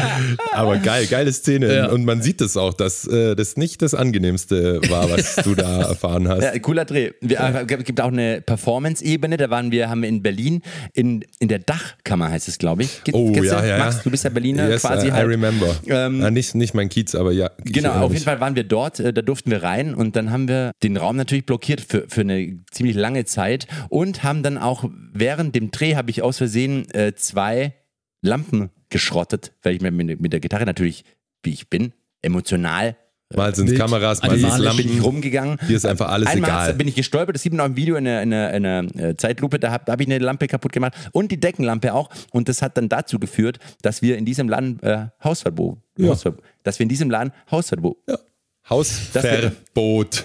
Das das wird nicht geschnitten, das Nee. bleibt jetzt genau so drin. Das ist der absolute Wahnsinn, was hier gerade passiert Wirklich? ist. Und ich möchte, ich möchte, dass alle okay, das hören. Hausverbot bekommen haben. Ich habe jetzt keine Lust mehr. Wir Doch, sehen uns doch. nächste, wir hören uns nächste Woche. Sebi, du machst es gut. Habt ihr zu Pretty Me noch was? Außer Hausverbot in der Nee, Dachkammer? tatsächlich nicht. Wir äh, haben aber noch ein Video gedreht. Genau, und zwar zu The Lottery. Lottery. Und das habt ihr auf einer Reise gemacht und zwar auf einer Tour in UK. Wie kam es denn dazu? Genau, äh, wir haben angefangen 2009 so die ersten Shows und auch kleinen Tourneen im Ausland zu spielen. Wir waren in verschiedenen Ländern und äh, eben halt auch in UK und haben dort, ich weiß nicht mehr, wie viele Shows das waren, Sibi. Ich glaube, so vier, fünf Shows waren es in, sowas. in UK. Genau, und wir waren äh, unterwegs mit einer Band namens äh, Templeton Pack aus Birmingham. Und die haben uns quasi mitgenommen als Support. Und ähm, dann waren wir einfach zum ersten Mal in UK unterwegs und haben dort gespielt. Und das war super aufregend. Also vor allem auch Sibi und ich, wir hatten äh, damals irrsinnigen Spaß, da einfach in einem anderen Land unterwegs zu sein, andere Clubs zu sehen, auch von einem Publikum, das uns einfach komplett noch gar nicht kannte, zu spielen. Haben in London gespielt, in Leeds und so weiter. Und das war einfach äh, eine total schöne Reise. Wir hatten den Stefan dabei als Kameramann und der Stefan hat das Video zu The Lottery gedreht. Und ähm, tatsächlich war es so, dass diese eigentlich alle drei Videos auch auf äh, hoher Rotation auf MTV liefen dann, ne? Äh, tatsächlich, ja. D- Und zwar gab es damals wieder Rotation. The Living lief oft, Pretty Me nicht mehr ganz oft, aber trotzdem. Und dann gab es immer noch diese Voting-Sendung, wo wir auch immer am Start waren. Und zum Beispiel The Lottery, da habe ich eine Chart-Platzierung äh, von irgendeiner von diesen Sendungen MTV TRL Live gefunden. Und da lese ich mal die Top 7 vor. Okay. Platz 7 Foo Fighters, Platz 6 Die Toten Hosen, Platz 5 Bela B, Platz 4 Mando Diao, Platz 3 Billy Talent, Platz 2 Green Day, Platz 1 Itchy Poops Get the Ah, come Lottery. Na, komm, Sebi, hau out, get out of here. Äh, du, äh, Qualität setzt sich auf lange Sicht durch. Das waren aber äh, Voting-Charts, oder? Das heißt, äh, die Fans konnten Wir haben das unsere bestimmen. Fans sehr gut äh, mobilisiert bekommen. Bitte ruft an. Ja. Ich glaube, mein Vater hat, hat auch schon ein paar Plätze ausgemacht. Der hat auch auf jeden Fall. Nee, das, war, das war natürlich toll, äh, so in dieser Umgebung stattzufinden mit diesen Bands. Liest sich nicht so schlecht, ja? Genau, und The Lottery wurde eben, wie gesagt, äh, live auf Tour gefilmt und war dann auch so im Fernsehen drin, was, was dann natürlich schön für uns war. So ein schönes Video geworden, muss man sagen. Übrigens, vielleicht kann ich hier mal noch kurz einhaken zu The Lottery, das fällt mir nämlich ein. Weil ich habe ja am Anfang angedeutet, die Labelsituation und so weiter. Das gab es nämlich noch eine weitere Neuerung. Ähm, und zwar wurde unser Label, Wearma Records, irgendwann kurz vor Veröffentlichung von Dead Series übernommen von Universal. Also dann waren wir plötzlich bei einer Riesenfirma und waren aber da dann natürlich eine von tausenden Acts. War das Und da schon, ja? Wir wurden ja, wir wurden ja quasi mit übernommen. Also die, die hatten jetzt nicht so wirklich mega Bock auf uns. Und wir wurden dann auch ins Pop-Department bei Universal gesteckt. Das heißt, die hatten noch das- weniger Bock, nicht mal ins Rock-Department, weil dieses Label eben damit aufgenommen Ah, wurde. verstehe, okay. Und da war es dann, also das muss man auch, das, ich versuche es kurz zu halten, aber das war für uns auch nicht so einfach, weil wir hatten bis dato mit unserem Label eine ganz enge Zusammenarbeit und auch eine, eine to- total gute und plötzlich hatten wir andere Ansprechpartner, wir hatten mussten oftmals lange warten, bis wir Antwort bekommen haben. Also es war ziemlich anstrengend und die hatten natürlich auch natürlich nicht großes Interesse an so einer kleinen Punkrock-Band, weil da waren im Pop-Department halt so äh, Sachen wie Grönemeyer oder Beyoncé oder so und dazwischen Itchy. Also äh, so, das war äh, für die nicht einfach und für uns auch nicht und deswegen war es schon auch da wieder eine heftige Zeit und eine heftige Phase, wo man vieles auch so durchboxen musste oder wo man nicht so wirklich wusste, woran man war. Und zu The Lottery gab es auch eine interessante Sache, weil das war ja die letzte Single von diesem Album und Ja. da hat das Label, also Universal schon gemerkt, okay, das wird jetzt kein Megaseller, dieses Album, also das wird jetzt Beyoncé nicht vom Thron stoßen, sage ich mal. Und wir haben jetzt als Universal keine wirkliche Lust mehr, da groß in die letzte Single zu investieren. Und dann haben wir als Band damals, als kleine Punkrock-Band aus Eislingen, die bei Universal unter Vertrag waren, haben selber die Radiopromo für The Lottery gezahlt, weil wir dachten, Wirklich? ja, weil die sagten, nee, das, da- also den sehen wir jetzt nicht im Radio mehr, äh, da wollen wir, da wollen wir jetzt keine Kohle mehr reinstecken. Und dann haben wir gesagt, okay, wir sehen den halt trotzdem, wir zahlen selbst. Ach, krass. Und das finde ich einen geilen Move, weil das macht man nicht, wenn man bei einem Major-Label unter Vertrag ist. Stimmt, ähm, ja. Aber vielleicht schon der erste, der erste so Schwinger in Richtung eigenes Label, Dann machen was halt irgendwann selber. mal, Ja, okay. kam. Genau. Ja, so viel zu den Videodrehs und den einzelnen Singles. Ja, wir haben es Ja. ja. dann tatsächlich mit dem Album in die Charts trotzdem geschafft. Also äh, für So uns gut wie noch nie. so gut wie noch nie. Also aus unserer Sicht war das eigentlich äh, ziemlich erfolgreich und wir waren auch total happy eigentlich damit. Ich glaube, Einstieg war auf Platz 39. Ja. Höchster Einstieg bis dato bei uns. Und der das, vor allem war die, dieses Album drei Wochen lang in den Charts. Das finde ich krass. Ja, weil normalerweise ist es oft so, das ist auch heute so, man, man steigt halt gut ein und dann ist man aber auch schnell wieder draußen, weil alle natürlich am Anfang das Album holen. Und damals drei Wochen in den Charts zu sein, als auch noch mehr CDs verkauft wurden, also das war schon, schon gut eigentlich für uns. Natürlich für Universal eher Medium. ja. Genau. Da hätten sie halt mal Radiopromo für The Lottery bezahlt, vielleicht wäre es dann was Ja. geworden. Aber wir haben natürlich auch viele Shows wieder gespielt. Wir waren wieder ganz lange und ganz oft auf Tour, haben coole Festivals auch gespielt, manche zum ersten Mal, haben äh, auch ganz viele tolle Bands auf Festivals getroffen, die, die wir noch, ja, die wir aus dem Plattenschrank nur, nur kannten. Also es war total cool. Und äh, mir fiel da vorhin tatsächlich eine, eine Story ein. Und zwar haben wir bei einem Festival ähm, Juliette Lewis getroffen, die, die Juliette and Schauspielerin. Licks. Juliette Ja, and Licks ja. fanden wir äh, mega Frau, einfach von äh, ganzen Art. Wahnsinn. Und die hat äh, da eben gespielt und wir auch. Und die hatte auf der Bühne so ein Netzhemd-Oberteil an. Oh Gott. Und irgendwann äh, war dann nachmittags oder, oder, oder, abends und die Band ist schon abgereist. Die sind schon abgereist. Und da dachten wir, wie wir, wir, machen, ah, da drüben ist ein leerer Backstage-Raum, vielleicht gibt's noch Alkohol, den die übrig gelassen haben. Da sind wir da rein und dann lag neben dem Kühlschrank, lag auf so einem Tisch das Netzoberteil von Juliette Lewis. Und wir da, oh, wie krass ist das denn? Und unser Drummer Psycho ist direkt rein und hat sich ausgezogen und dieses Oberteil angezogen, was natürlich 100 Größen zu klein war. Und das ist fast geplatzt und er sah aus wie eine Presswurst. Und irgendwann und er hatte es an, wir machen Fotos, voll lustig. Und dann heißt, fuck, Juliette Lewis kommt zurück. und dann war das wie in einem, in Oh einem, in einem Gott, Film. ey. Wirklich, wir dachten, Scheiße, zieh das Ding aus, zieh das Ding aus. Er reißt sich das aus, auf- vom Körper, wirft es auf den Tisch und in dem Moment, wo er aus der Tür rausgeht, kommt sie um die Ecke. Nicht, wirklich in dieser Sekunde, lief in diesen Raum rein, nahm ihr Netzoberteil und ging wieder.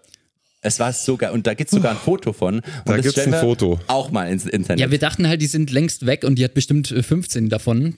Naja, Ja, gut. also- War dann wohl nicht so.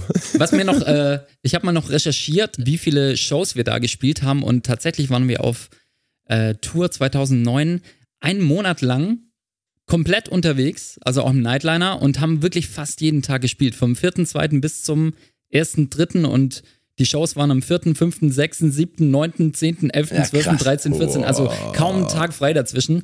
Äh, das machen wir heute ja nicht mehr so, aber das war eine krass intensive Zeit und Tour. Und ich weiß noch, dass wir, äh, die letzte Show war damals in Stuttgart in der Röhre, in einem ja. unserer absoluten Lieblingsläden. Der gibt's ja heute leider, leider nicht mehr.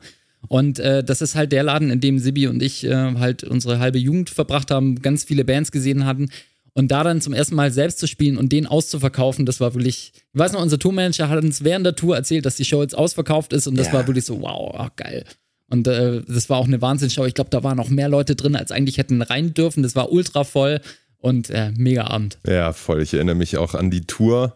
Ja gut, so richtig viel weiß ich nicht mehr, weil ich glaube, ich habe, Alkohol. ich glaube wirklich in vier Wochen seitdem nie wieder so viel gesoffen. Innerhalb Aber von genau, vier da Wochen. warst du ja also, mittlerweile unser Lichtler. Nee, Backliner, glaube ich. Nee, Backline und Licht oder da, Backline. da warst du schon Licht, weil das ist ja das letzte Album, wo du dann, äh, wo du nicht mehr, du musst da Lichtler gewesen sein, weil du bist ja beim nächsten Album quasi schon äh, auf Tour. ja, aber da waren ja noch zwei Jahre dazwischen, wo auch Live-Shows waren. Ich war Okay. nicht so lange Lichtler. Wirklich, aber Nee. du hast dich hochgezeckt auf jeden Ich Fall. habe mich auf jeden Fall hochgezeckt, hochgezecht eher auf dieser, auf dieser Tour. Also es war wirklich abartig. Es gab zwei Off-Days in diesen vier Wochen. Da waren wir immer im Kino.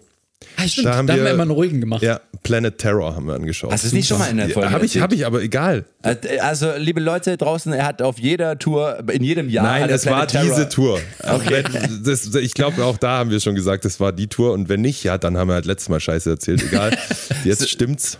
Ja, und äh, ich weiß nicht, ob ihr aber noch viele, vieles habt jetzt zu diesem Album äh, zu erzählen, weil bevor wir dann zur Ab Ver Verabschiedung kommen, würde ich noch mal eine Off-Topic-Sache äh, bringen. Und zwar ähm, habe ich gefunden und konnte es nicht fassen. Und zwar kriegt man als Band immer wieder so Anfragen in jeglicher Richtung und manche sind cool, manche sind eher seltsam. Und hier ist eine aus dem Jahr 2008, die eher in die äh, Seltsam-Kategorie äh, fiel. Und zwar haben wir eine Mail bekommen. Ich lese gerade mal vor. Hallo. Zur Einführung einer neuen Anti-Baby-Pille der Firma Bayer werden 3000 Journalisten europaweit mit einer CD beliefert, auf der Happy Songs gegen schlechte Laune an den Tagen zu hören sind. Hätte die Band denn Interesse, einen ihrer Songs zu dieser CD beizusteuern? Alter, das ist, Das nicht, ist nicht dein, dein Ernst. Ernst. Das, ist, das, Oh, nee, das war doch keine Bitte. Das war eine Das war- Anfrage. Alter, das, das ist auf so vielen Ebenen. Ja, es ist es ist eine. Katastrophe. Es ist so hart. Ja. Wahnsinn. Haben wir natürlich dankend abgelehnt. Was Happy Songs geht. Was? Happy Songs gegen schlechte Laune an den Oh, Tagen zu ja, hören. Jesus. Oh Gott, das ist wirklich, das, Das ist tut, hart. heutzutage noch mehr weh, als Ja, es auch wahrscheinlich da wieder damals wichtig, getan hat. als Band mal auch mal Nein zu sagen. Wir haben auch ähm, vielleicht noch ein paar schöne Festivals haben wir auch noch gespielt Ah, ja. in dem Jahr. Auf jeden Fall, das war ja dann so die Zeit ähm, nach dem Time to Ignite Album zum ersten Mal auf, auf größeren Festivals und mit der Platte dann eben halt auch. Ähm, eine Sache, an die ich mich noch erinnern kann, ist das äh, Two Days a Week Festival in Wiesen, Österreich. Ja. Und äh, das war einfach total geil. Haben wir auch ein paar Mal gespielt. Da ist so der Backstage-Raum, äh, Backstage-Bereich ist so sehr speziell. Da stehen so alte Zug, Waggons. Zugwaggons Ja, rum. ja. Und da sind die Backstage-Räume drin. Da haben die Toten Hosen gespielt, die Donuts waren da, Offspring, Millencolin. Also wirklich ein super, ganz toller Tag. Und wir haben auch sehr früh gespielt an dem Tag und hatten dann sehr lange Zeit, uns die anderen Bands anzu, äh, anzuschauen und ein bisschen, ich ja bis heute. ein bisschen am Bier zu sippen. Es war ein toller Tag. Da hast du doch mit einem, mit einem Mülleimer geredet nachts. Max. Also ist jetzt nichts, wo ich mich direkt dran erinnere, aber ja doch, Ja, ich, ich ich weiß wieder, ja, ja, Ja. wo wir gegangen sind. Ja. ja das, der, der war frech. Du hast irgendwie so, kommst du auch mit oder wie so? Also, Äh, Max, das es, ist ein war, Mülleimer. es waren auf jeden Fall interessante äh, Tage dort äh, während dieser Tour. Ja, Ja, ich würde sagen, äh, da haben wir jetzt mal äh, den, den großen Teil von Dead Series ja, durchgenommen und äh, war wieder total interessant. Ich habe wieder Sachen Voll. erfahren, die ich nicht mehr wusste. Ich weiß sehr viel diesmal. Wow. Wahnsinn. Und ich würde dann sagen, ja, also wie gesagt, bald kommt unser Album raus. Hört da mal rein und dann hören wir uns auch bald wieder mit der nächsten Folge. Vielen Dank wieder fürs Zuhören. Es macht uns jedes Mal, ihr merkt es wahrscheinlich, ziemlich großen Spaß, es aufzunehmen und ähm, euch hoffentlich beim Anhören. Also bleibt gesund und wir sehen uns im Sommer und wir hören uns im Sommer. Bis bald, eure Itchies. Bis auf dann. Wiedersehen.